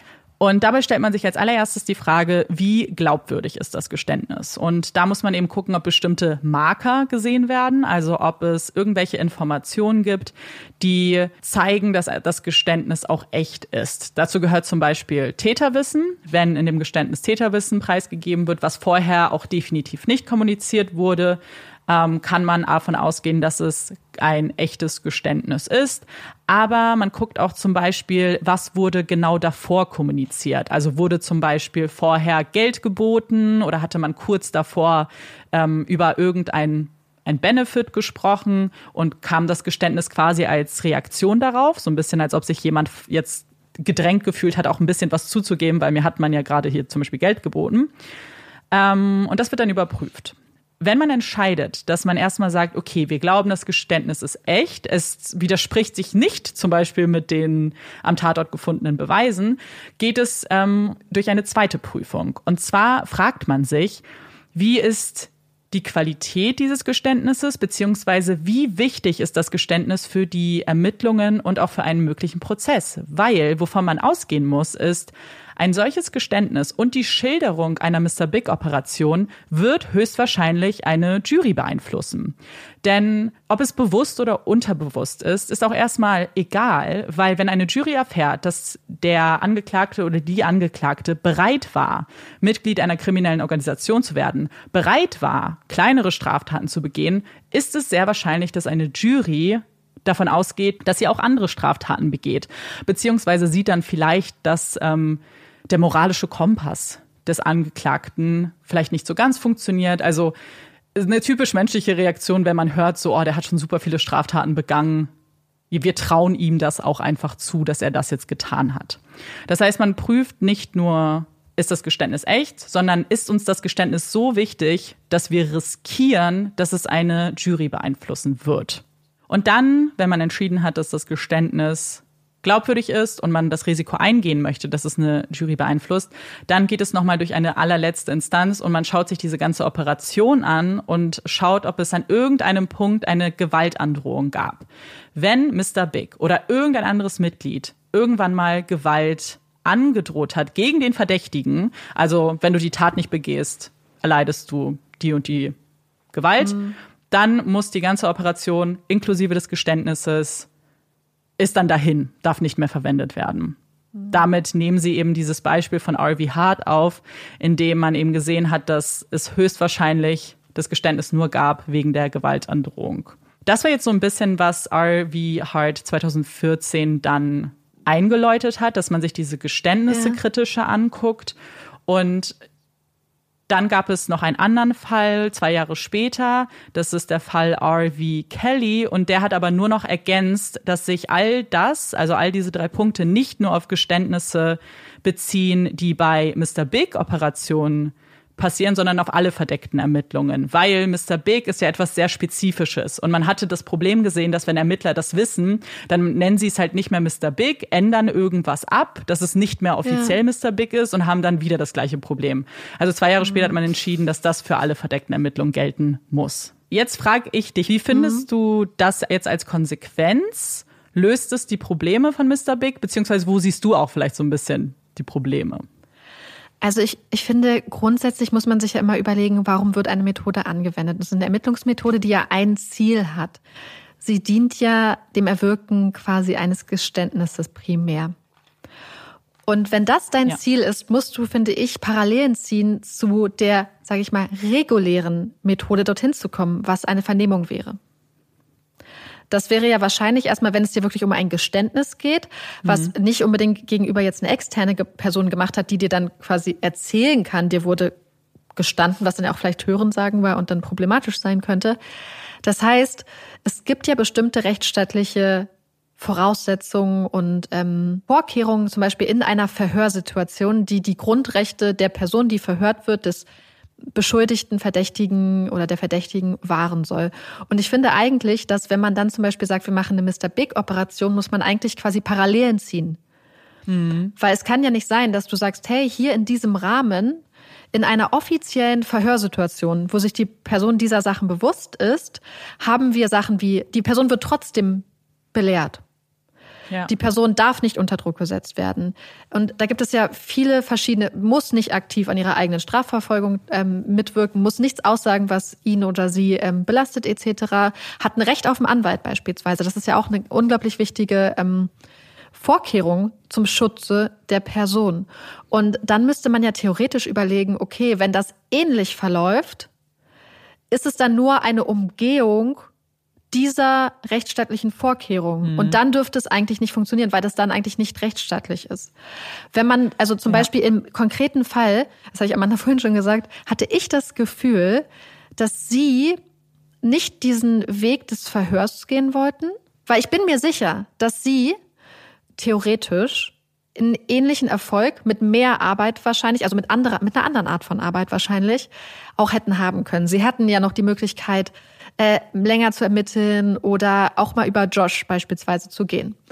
Das heißt, hier hat es halt auf mich den Eindruck gemacht, dass sie diese ganzen Sachen umgehen wollten und einfach mhm. einen Trick machen wollten, so einen kleinen Zaubertrick, um auf jeden Fall sicher zu gehen, dass das funktioniert und einfach diese Möglichkeiten des Verhörs, wo sie vielleicht gedacht haben, okay, da hätte da sind bestimmte Schutzmechanismen, die eventuell das Erwirken eines Geständnisses erschweren oder vielleicht sogar theoretisch verhindern könnten. Die möchten wir umgehen. Denn hier war es ja keine Ultima Ratio. Hier war es ja nicht die letztmögliche Option. Hier wären ja mildere Mittel gewesen. Man hätte ja. einfach ein Verhör machen können. Man hätte, was ja auch viel günstiger gewesen wäre, mit viel geringerem Aufwand und einem viel geringeren Eingriff an die Privatsphäre zum Beispiel mhm. und die Persönlichkeitsrechte der Person. Das heißt, wenn man einfach schon so eine Verhältnismäßigkeitsprüfung anlegen würde an die Mr. Big-Operation in diesem Fall, würde das alleine daran, denke ich persönlich, schon scheitern. Dass man sagen müsste, man ja. hätte andere, mildere Mittel gehabt. Und selbst dann, was ich so interessant finde, ist, dass, so böse es sich anhört, eine Person tötet eine andere Person, um an Geld zu kommen. Ja. Ist ein ziemlich klassischer True Crime Fall. Und wenn man dann sagt, hey, wir gehen zu so einem Ausmaß nach so kurzer Zeit der Ermittlungen, dann finde ich, müsste man theoretisch rechtfertigen auch, warum man sich zu so einem krassen Mittel entscheidet. Also ich hoffe, dass ich das einigermaßen klar machen kann. Ich finde halt immer, mhm. an staatliches Handeln muss man halt, muss halt, also A, kannst du nicht rechtsstaatliche Grundsätze auf eine sneaky Art und Weise umgehen. Ja. Und selbst wenn du sagen würdest, hey, wir machen jetzt so eine krasse Ermittlungsmethode, dann müsstest du trotzdem auch erstmal prüfen, ist das verhältnismäßig. Und ich würde zum Beispiel sagen, wenn es sich jetzt beispielsweise so als komplett ein krasses Beispiel handelt von einer Person, die schon seit Jahren richtig krass kriminell ist und man hat schon alles versucht und so und dann denkt man sich, oh, man macht jetzt die Mr. Big Methode. Wahrscheinlich würde man damit keinen Erfolg haben, weil die Person offensichtlich dann eventuell schon so gewieft und so ist, dass sie darauf nicht reinfallen würde, weil es scheint sich ja insbesondere um Fälle zu handeln, wo die Personen auch leicht beeinflussbar sind, wenn wir mal ja. ehrlich sind. Ja, ja. Das heißt, ich habe das Gefühl, dass dass hier einfach so ein bisschen mit so einer riesigen, also dass die Verhältnismäßigkeit einfach komplett außen vor gelassen wird und es gleichzeitig genutzt wurde, um rechtsstaatliche Vorkehrungen zu umgehen. Mhm. Weißt du, ich hoffe, dass das so einigermaßen klar ist, was meine Gedankengänge sind. Das ist auf, das ist, ja, ja, du fasst das zusammen, was die grundsätzliche Kritik auch von Leuten ist. Und deswegen war das Resultat 2014 auch für ziemlich viele sehr enttäuschend, weil man das Gefühl hatte, hier wird gar nicht am richtigen Problem angesetzt, mhm. weil beim Geständnis anzusetzen finde ich eigentlich auch nicht also ja, ist es besser als nichts, aber mhm. eigentlich finde ich, es muss viel früher angesetzt werden, eben wann man so eine Operation überhaupt einleitet, weil wenn ja, du dich fokussierst. Wer bestimmt das denn? Wer bestimmt denn? Wer wer gibt denn das grüne Licht dafür? Wird das richterlich müssen das Nein. Richter absehen? Nein, oh krass. Nein, es sind oh, Ermittler, die nach freiem Befinden der Ermittler kann ja so eine also das Einzige, was natürlich geprüft werden muss, ob die finanziellen Mittel da sind. So, das musst du natürlich Krass. in deiner Behörde, in deinem Oh, Revier und so weiter. Mhm. Aber das, das, ist ja richtig krass, weil, also man muss ja immer gucken, in einem Rechtsstaat werden immer ähm, ja, Rechtsgüter gegeneinander abgewogen. Und Ja. wenn du dir überlegst, so abgesehen von den ganzen Ressourcen, die dafür benutzt werden, und wir wissen gerade auch Kanada ist ein Land, was auch ganz starke Probleme hat, dass bestimmte Art von Fällen, beispielsweise Missing and Murdered Indigenous Women and Girls, also verschwundene und Ja. ermordete indigene Frauen, kriegen kaum Mittel und kaum Aufmerksamkeit. Das heißt, man müsste ja Total. wirklich gut begründen, warum man sich nach so einer kurzen Ermittlungszeit zu so einer krassen Operation hinmacht, wenn man nicht mal richtig versucht hat, das Gleiche Ja. über so eine andere Operation, also sprich ein Geständnis oder weitere Ermittlungen zu erreichen. Mhm. Ja. Weil natürlich, wenn du einfach die Polizei bist und es hört sich jetzt vielleicht, also ich will jetzt niemandem was vorwerfen, aber es hört sich auch einfach an, als ob es eine spaßige Ermittlungsmethode ist. Man kann mit den Leuten mal, man kann mal ein bisschen schauspielern, man kann mit den Leuten mal in einen Stripclub gehen, man spielt. Es ist bestimmt einfach aufregender und eine viel bessere Geschichte und das vielleicht, was man im Fernsehen sieht, wenn man Polizist Ja. wird und sich das wünscht, als die ganz normale Ermittlungsarbeit, die oft halt wirklich nicht aufregend ist. Ja, total. Und deswegen, und ich glaube, wenn man sich das mal alles runterbricht, wie viele Faktoren es gibt, die eigentlich problematisch sind, weil das ist es. Erstmal gibt es einen Grund, warum vielleicht Ermittler dazu neigen, weil es vielleicht, genau wie du sagst, eine spannendere Methode ist. Dann ha- hast du vielleicht Leute, die auch anfälliger dafür sind, weil man, ist es, das steht nirgendswo, dass es irgendwie nur bei bestimmten Personengruppen irgendwie erfolgsversprechend ist, aber man sieht es immer wieder in Fällen, dass es entweder zum Beispiel sehr junge Menschen sind oder Menschen, die du durch sowas auch irgendwie locken kannst, durch irgendwie zum Beispiel kriminelle Organisationen. Das wurde bei dem Fall hier heute ähm, ganz oft gesagt, dass man einfach das Gefühl hatte, Jason war dafür extrem anfällig. Und dann holst du diese Schichten an Schichten von Manipulation, weil was anderes ist es nicht. Du manipulierst deinen Verdächtigen so oft, bis er dir vertraut, bis er deinem Ermittlerteam vertraut. Dabei nimmst du extrem viel Geld in die Hand, engagierst eben andere Ermittler, die Schauspielern. Zum Beispiel hatte man auch dieses Treffen mit dem sterbenden Onkel inszeniert. Das macht man auch gerne. Das heißt, du machst deine Geschichte extrem glaubwürdig, weil du die Mittel hast. Die Sache ist, ich glaube, dass es sehr einfach auch äh, sein kann, vielleicht zu sagen, na ja, aber das musst du doch irgendwie durchschauen. So, wenn du auf sowas reinfällst, dann bist du ja vielleicht auch selber schuld, weißt du. Aber ich habe einfach das Gefühl, dass so eine Operation oder auch einfach Verhörmethoden, das, wir haben ja schon über andere auch gesprochen, aber dann mit solchen ganz typischen menschlichen Emotionen und dem Wunsch nach Vertrauen, dem Wunsch nach einem vertrauensvollen, irgendwie würdigen Umfeld, von Freundschaft, vielleicht auch von Geld, dass das ausgenutzt wird. Aber deswegen finde ich das auch so seltsam. Und deswegen habe ich auch vorhin das mit diesen Geständnissen, falschen Geständnissen gefragt. Mhm. Ja.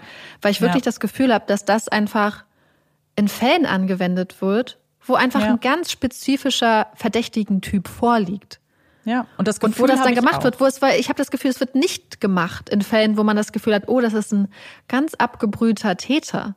Ja. Wo es vielleicht dann auch wirklich noch theoretisch, wenn da zum Beispiel noch eine weitergehende Gefahr wäre, auch noch mehr gerechtfertigt wäre, dass man sagt, Mhm. wir ermitteln unter Zeitdruck. Ich würde behaupten, dass zum Beispiel so ein Zeitdruck, wie bei möglicherweise anderen Verbrechen, hier in dem Fall nicht gegeben war. Das ist nur mein Glaub Gefühl. Und deswegen finde ich es so interessant, dass oder auch gerade wenn wir einen Täter haben, wo es um zwei ertrunkene kleine Mädchen geht. Du hast ja keinen Zeitdruck bei der Hm. Ja. Ermittlung. Ja, Weil total. alles, was du ermitteln kannst anhand von Beweisen und so, kannst du ja machen. Die Möglichkeit hast du ja die ganze Zeit. Und es geht hier ja kaum um die Verhinderung von weiteren Verbrechen. Ich meine, die Möglichkeit ja. besteht immer. Und da würde ich zum Beispiel sagen, wenn man sagt, hey, wir haben hier, und das ist so ein Punkt, wo ich auch wieder schon ans Scheitern komme, aber das ganze Problem liegt dann auch allein schon darin begründet, natürlich, dass ein Richter es nicht ab oder eine Richterin es nicht absegnen muss. Weil theoretisch, wenn man auch so eine Verhältnismäßigkeitsprüfung machen würde, müsste man ja auch gucken, wie stark ist der Verdacht begründet. Du wirst ja, Ja. keine Mr. Big-Operation gegen eine Person anordnen, wo es nicht unbedingt sicher ist, ob die Person dafür verantwortlich ist für die Tat. Das heißt, du musst ja schon gewisse Beweise, Indizien oder starke, starke Hinweise darauf haben, dass es sich bei der Person um den oder die Täterin handelt. Gleichzeitig, wenn du aber schon, und dann könntest du ja sagen, okay, und dann, wenn es kein milderes Mittel gibt, also zum Beispiel alle anderen Möglichkeiten haben nicht funktioniert, wir sind alle Möglichkeiten durchgegangen, wir haben alles probiert, dann könntest du ja sagen, okay, wir haben total viele Beweise dafür, dass die Person es war, nichts anderes hat funktioniert, aber wenn du schon so viele Beweise hast, Ja. dann ist die Wahrscheinlichkeit auch hoch, dass es zum Beispiel dann auch reichen würde, theoretisch.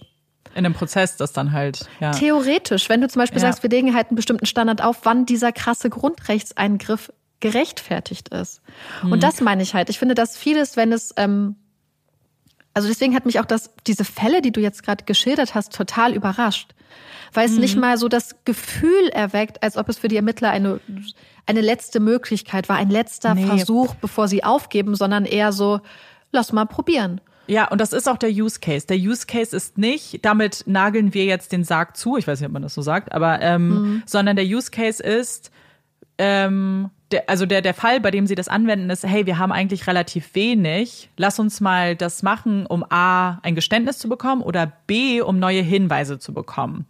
Weil ja. ich, manchmal brauchst du ja kein Geständnis, aber wenn dir jemand sagt, so den Fluss zeigt, obwohl das dann ja auch fast irgendwie ein Geständnis ist, wenn du mhm. zeigst, wo deine Tatwaffe ist, aber weißt du, so dass du an neue Hinweise vielleicht kommen kannst. Es ist selten, wenn man sagt, oh, wir haben schon super viel und wir sind eigentlich kurz davor, die Leute anzuklagen und uns fehlt nur dieses kleine bisschen. Weil dafür ist es auch zu viel Aufwand und dauert zu mhm. lange. Wenn man davon ausgeht, dass ein Jahr normal ist ähm, ja. und hier vier Monate als sehr, sehr schnell angesehen werden. Also ich muss tatsächlich sagen, ich glaube einfach, dass eine solche Operation nicht existieren darf. Ich bin da so ein bisschen schwarz-weiß, was wir eigentlich normalerweise nicht versuchen zu sein, so ganz oder gar nicht. Aber ich glaube einfach, wenn eine so hohe Gefahr besteht, dass Menschen gestehen, obwohl sie nicht gestehen möchten, weil es ja auch mehrere Ebenen gibt die da einwirken. Ich meine, wenn du vor, jene, vor jemandem sitzt, der sagt, wie viel Verbrechen er begeht und wie böse er ist, aber dir eine Lösung bieten kann.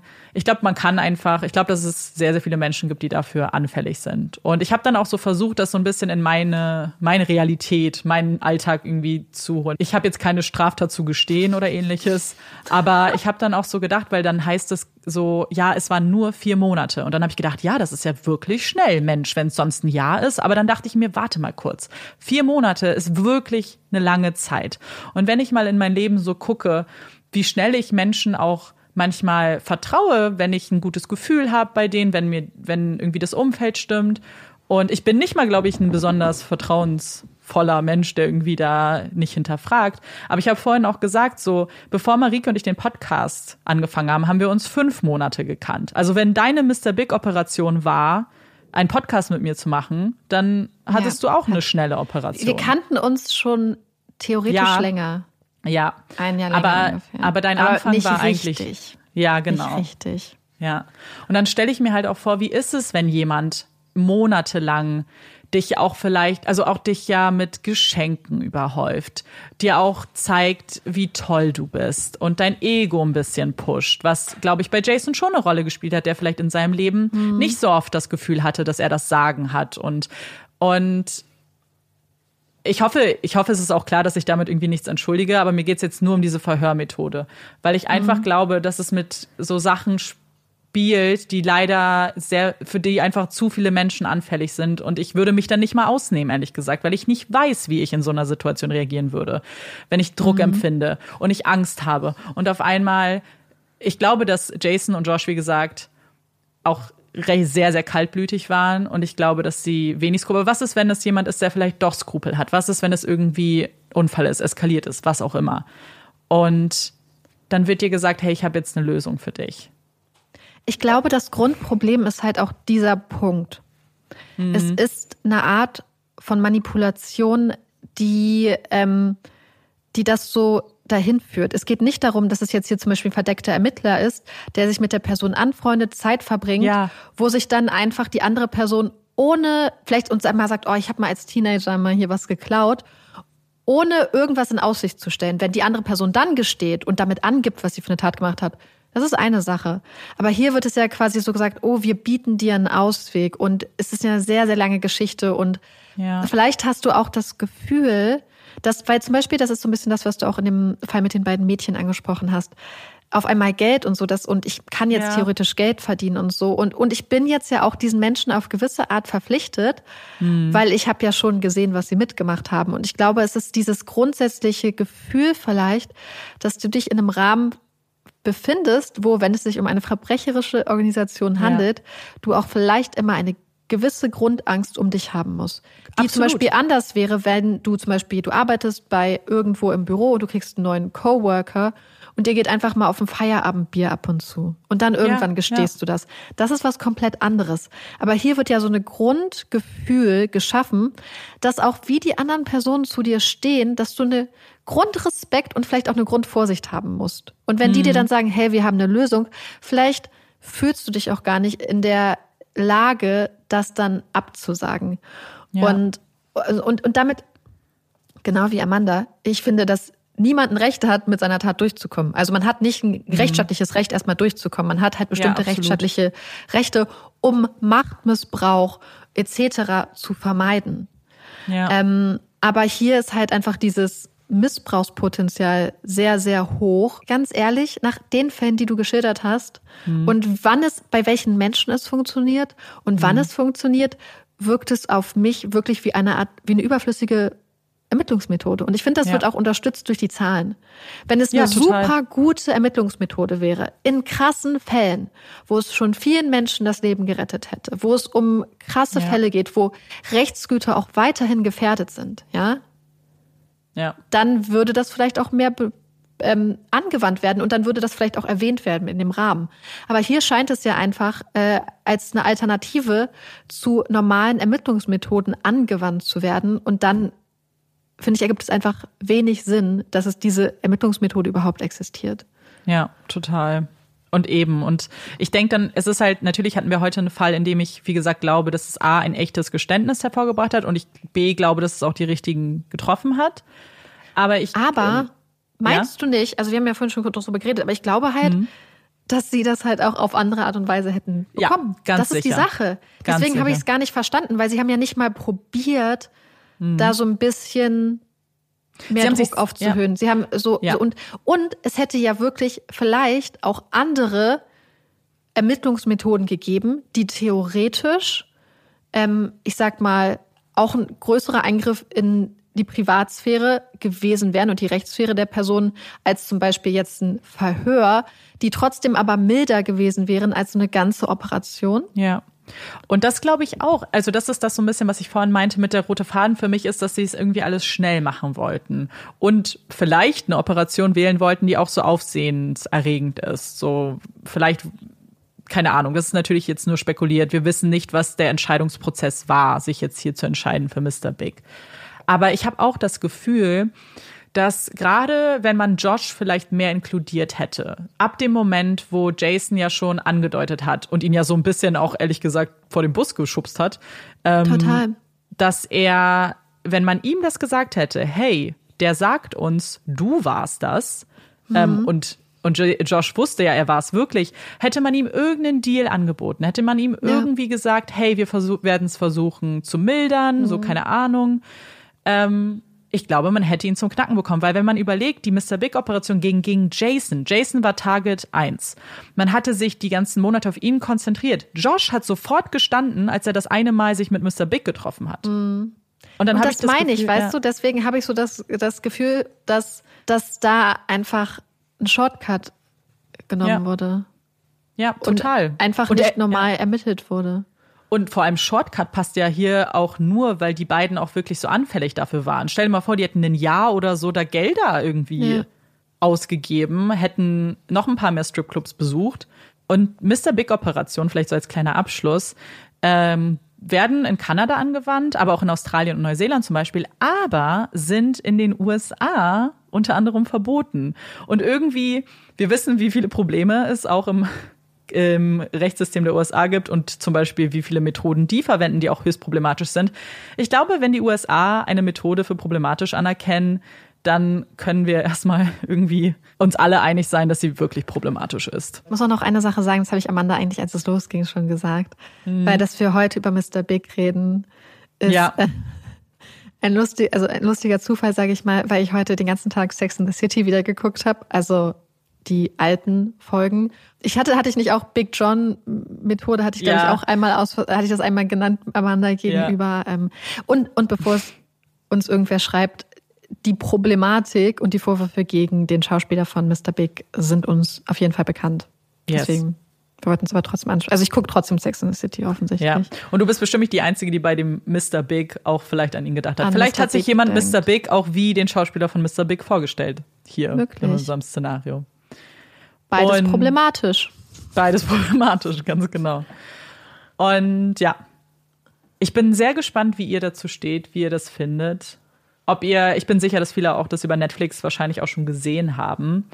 Ähm, aber hier vielleicht noch mal ein anderer Fall dazu und auch ein anderes Beispiel, wie es umgesetzt wird. Damit wir jetzt aber vielleicht ein kleines bisschen aufatmen können, kommt hier unsere Puppy Break. Wir haben ja schon mal eine Rattenbreak gehabt und über diese sehr ähm, putzigen Tierchen geredet und uns wurde deswegen auch vor einiger Zeit wurden uns sehr, sehr niedliche Bilder von Ratten zugeschickt, die gegessen haben und in ihren kleinen süßen Pfötchen dann, äh, ich glaube, es war Schokolade oder so gehalten haben. Es war unglaublich niedlich und das hat mich dazu inspiriert, eine Red Break mal wieder zu machen. Und ich habe eine Sache herausgefunden, die einfach unglaublich niedlich ist. Und zwar war es so, dass Neurowissenschaftler von der HU wohl gehört hatten, dass ähm, Rattenbesitzerinnen und Besitzer immer wieder berichtet haben, dass die Tiere wirklich äh, spielen. Und zwar nicht einfach nur so, so kleine Spiele wie äh, wir tollen ein bisschen herum, sondern auch in quasi komplexeres Spiel ähm, in komplexeren Spielformaten quasi agiert haben. Und dann wollten sie das rausprobieren und haben festgestellt, dass man Ratten scheinbar auch zum Beispiel Verstecken beibringen kann. Und dann richtig gut mit den Ratten Verstecken spielen kann. Und dass die Ratten beim Verstecken spielen sogar strategisch vorgehen. Also beispielsweise haben die Forscher ähm, ihnen dann äh, so auch so schlechte Verstecke gegeben, wie zum Beispiel eine durchsichtige Box. Und das haben die Ratten abgelehnt und haben sich stattdessen für die nicht durchsichtige Box ähm, entschieden. Und was unglaublich niedlich war, die Ratten waren wohl beim Spielen, wenn sie sich versteckt haben, ruhig und auch sonst fokussiert. Aber wenn sie die Forscher gefunden haben, dann haben sie so, so quasi gejubelt, also ein bisschen Nee, gequiekt. Mm, Das ist unglaublich niedlich. Und ähm, und teilweise war es auch so, also die Ratten wurden quasi immer, ähm, immer belohnt, also sowohl wenn sie sich versteckt haben, als auch wenn sie die Forscher gefunden haben. Und manchmal war es aber auch so, dass die Ratten sich dann ohne die Belohnung abzuholen, also ohne sich äh, streicheln zu lassen oder kitzeln zu lassen, dass sie sich direkt nochmal versteckt haben. Weswegen die Forscher auch davon ausgehen, dass sie auch einfach das Spielen Willens machen. Das heißt nicht nur so eine Art äh, von Konditionierung vielleicht. Ah, wenn ich das mache, dann kriege ich eine, werde ich gestreichelt, sondern ich habe auch Bock, ich habe Lust und Spaß daran, mich zu verstecken. Ist das nicht niedlich? Das ist richtig süß. Und ich finde, Sterbe. und ich denke so, oh mein Gott, So. Also ti- offensichtlich Tiere, ja, Tiere sind so intelligent und, und ich glaube, man wird mit den Jahren noch so viel mehr rausfinden Ja, über 100 Pro. wie komplex diese Lebewesen sind. Und ich finde das Ja. so beeindruckend. Und damit meine ich alle Tiere generell. Und ähm, ja, deswegen fand ich das total niedlich. Und wie gesagt, nochmal danke für die super süßen äh, Rattenfotos, ähm, die wir Neues bekommen haben. Wir bekommen öfters mal Rattenfotos, das freut uns immer sehr, sehr niedlich. Kommen wir jetzt zu, ähm, zur Empfehlung. Em- Empfehlungen. Weil jetzt ist mir meine Empfehlung wieder eingefallen. Jetzt, so, Jetzt. also ich meine, Also für vorhin. euch ist es eine Woche später, für uns ist es ein paar Tage später. Ja, original zwei Tage später. Wir haben Sonntagabend aufgenommen, jetzt ist es Dienstagabend. Deswegen ist es quasi gestern gewesen. Ja. Beziehungsweise gestern habe ich das ja editiert. Das heißt, gestern habe ich es nochmal gehört, dass ich keine richtige Empfehlung hatte. Ist mir wieder eingefallen, deswegen würde ich auch direkt loslegen. Leg bevor los, bevor du es wieder vergisst. Aber ich weiß, dass ich eine Empfehlung habe, die Amanda direkt so unterschreiben kann. Bin gespannt. Und zwar geht es um die Serie Big Little Lies, Ja. die ihr bei Wow gucken könnt. Äh, es gibt zwei Staffeln und es geht um. Also ich, ich finde es total schwer, es überhaupt zu ähm, beschreiben. Also es geht um mehrere Frauen, die teilweise befreundet sind, teilweise auch nicht, teilweise sehr starke Abneigung gegeneinander pflegen und die alles so reiche Mütter sind, deren Kinder auf die gleiche Schule gehen. Ja. Und mit von der Partie sind unter anderem Laura Dern, Zoe Kravitz, äh, Nicole Kidman, Reese Witherspoon. Wer ist denn da noch dabei? Ah, ja, ähm, ähm, von Divergent. Alexander Skarsgård. Genau, ähm, Shailene Woodley, also es ist schon mal auch eine 1A-Besetzung, ist eine wirklich tolle Schauspielerin dabei. Und dann passieren Sachen und man, es wird schon angedeutet, dass ein Verbrechen passiert und über die Zeit findet man immer mehr raus, was passiert und was dazu geführt hat. Und in der zweiten Staffel wird das auch weitergeführt. Ich will gar nicht zu viel zum Plot sagen, weil ich Ja. wusste gar nicht, was passiert. Ich hatte keine Ahnung. Ich wusste nicht, ob's. Ich wusste nichts. Ich glaube, es ist auch am besten, hab. ehrlich gesagt. Ich wusste auch nicht viel. Diese Serie ist unglaublich gut. Ich finde sie unglaublich spannend. Ich finde sie unglaublich. Die Schauspielerinnen sind so toll. Es ist unglaublich gut geschrieben. Es ist eine unglaublich schöne Szenerie. Und es hat mir einfach so viel Spaß gemacht. Ich war richtig, ich war richtig, ähm, ja, ich war kurze Zeit sehr, sehr gefangen in dieser Welt und äh, Ja. finde es einfach unglaublich gut. Also wenn ihr euch die Serie angucken könnt, schaut sie euch an. Ja. Wahrscheinlich haben es viele auch schon geguckt. Ähm, und Ja, ich, ich war auch sehr, sehr spät dran, aber ich hatte halt auch lange eben kein Wow. Wobei, ich hatte gar keine Excuse, weil ich habe die sogar als DVD hier stehen. Ich bin Was? einfach, ja, weil, ey, das, ja, weil ich dumm bin. Weil ich habe, als ich hier eingezogen bin, kennt ihr diese Übergangsphase, wo man kein Internet hat? Und dann Ja. weiß man nicht, was man tun soll, weil man so verwöhnt ist. Und dann habe ich mir einen DVD-Player gekauft und irgendeine DVD und dann diese Serie wollte ich ewig, und das ist jetzt äh, fünf Jahre her. Also, und hatte die immer da stehen, die erste Staffel. Und die ist immer noch lustig. eingepackt. Also, Ach, weil ich sie ja dann jetzt auf Wow geguckt habe. Naja, es war einfach, ich weiß auch nicht. Das wär witzig. Ja, ja. Ich habe auf jeden Fall eher so ein bisschen leichtere Kost. Und zwar habe ich jetzt irgendwie überlegt, was ich empfehlen kann. Und dann ist mir was eingefallen, als du mal ein Hörbuch bei Audible empfohlen hast, hast du ja auch über die Hörbücher geredet, die man dann umsonst in seinem Abo ähm, Ja. hören kann. Und da habe ich auch nämlich irgendwann mal eins angefangen, also gehört und dachte mir die ganze Zeit so, oh, das ist voll gut, weil es auch inkludiert ist in eurem Abo. Also falls ihr vielleicht gerade was sucht und eher so leichtere Kost haben wollt.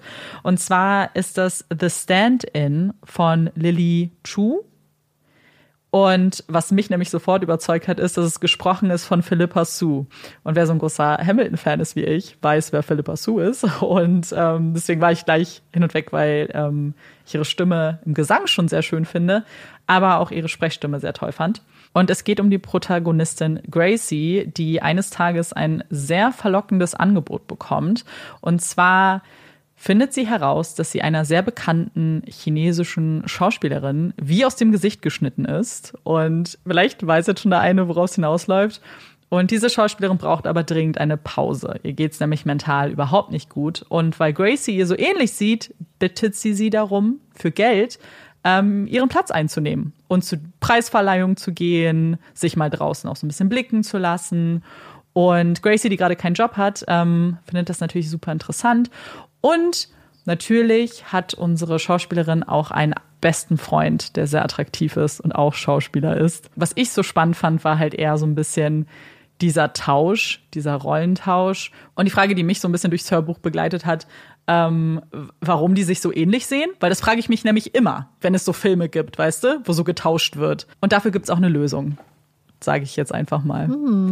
Oder eine Auflösung. Also wer vielleicht irgendwie ein bisschen leichte Kost braucht und kein Audible-Guthaben ausgeben möchte, der kann da ja mal reinhören. oh, das ist äh, richtig cool. Ich glaube, mir wurde das mal vorgeschlagen. Das hört sich richtig gut an. Ja. Das hört sich richtig, richtig gut an. Hast du einen Hot Take für uns, Marike? Nee. Na, aber ist gar nicht so schlimm, weil tatsächlich habe ich einen Hot Take, der eigentlich deiner war, den ich aber mal aus einer Folge rausgeschnitten habe. I'm so sorry. Deswegen hätte ich ihn eh als unseren Hot Take präsentiert. Okay. okay. Und zwar weiß ich nämlich nicht, ob du der Hot Take bist oder ich der Hot Take bin. Wir gucken mal. Und zwar hattest du bei meinem Leserage gesagt, dass du Bücher abbrichst. Und ich Ja, kann klar. das nicht.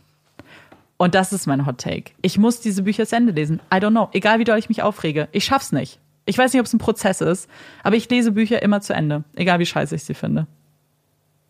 Ich kann das manchmal einfach gar nicht.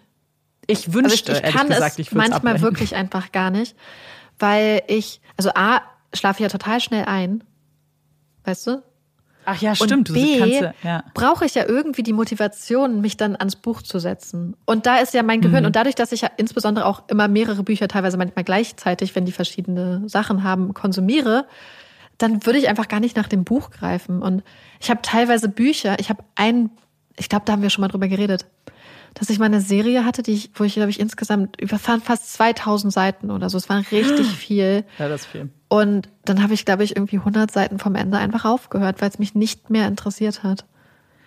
Äh, Die Sache ist, Ich meine, gut, stimmt. Bei Divergent habe ich das ja damals auch gemacht, aber das ist irgendwie, da war es halt auch schon das dritte Buch. So irgendwie war es dann auch irgendwann auch egal, weil wenn ich ein und bei einer Serie ist es irgendwie auch anders, weil wenn ich ein einzelnes Buch habe, habe ich das Gefühl so, ach komm, jetzt überwind dich mal, jetzt liest die paar Seiten, dann ist die Geschichte ja vorbei, weißt du? Und denke, aber weißt du, ich wünschte eigentlich total, ich könnte das abbrechen, weil ich schon echt auch Bücher hatte, wo ich danach gedacht habe, das ist so blöd gewesen, so ich habe richtig viel Zeit verschwendet gerade. Mhm. Aber wie machst du das denn dann? Also googelst du dann, was das Ende ist, oder akzeptierst du einfach, dass Nö. du nie erfahren wirst, wie es ausgeht? Du akzeptierst. Es kommt, ich, ich glaube, ich akzeptiere es einfach, weil es mich dann, ich, ich höre Krass. ja auf, weil es mich in dem Moment nicht mehr interessiert. Ja, okay. Also ich höre ja nicht auf, weil es auf einmal auf den letzten 100 Seiten dann schlecht geschrieben ist, wobei es auch sehr selten ist, dass ich auf den letzten 100 Seiten aufhöre.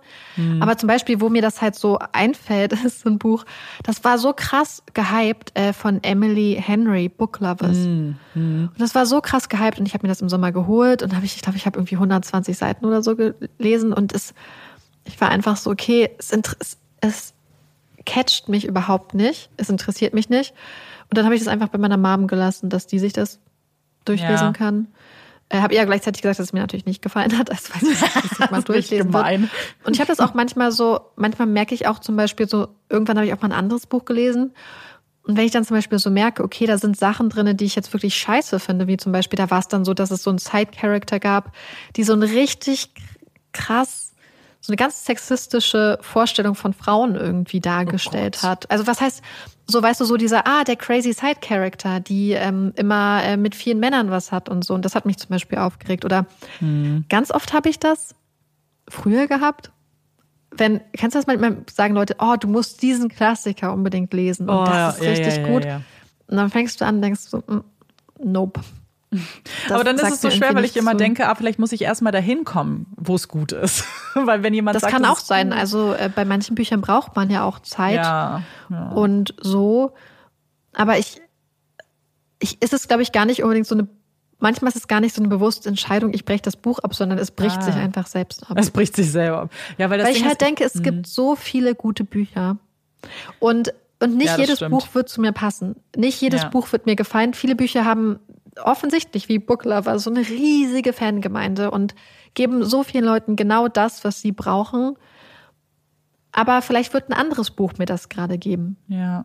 Und dann denke ich, so meine Zeit ist mir dann auch zu wertvoll, um sie mit Sachen zu verbringen, die mich zum Beispiel beim Lesen aktiv stören.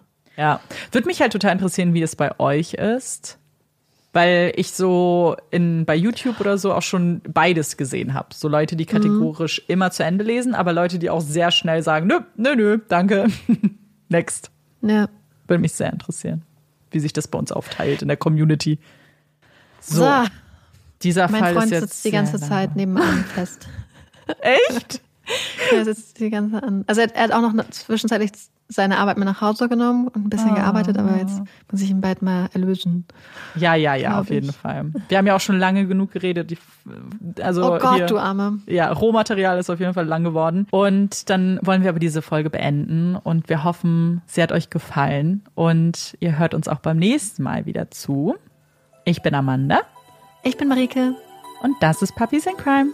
Tschüss.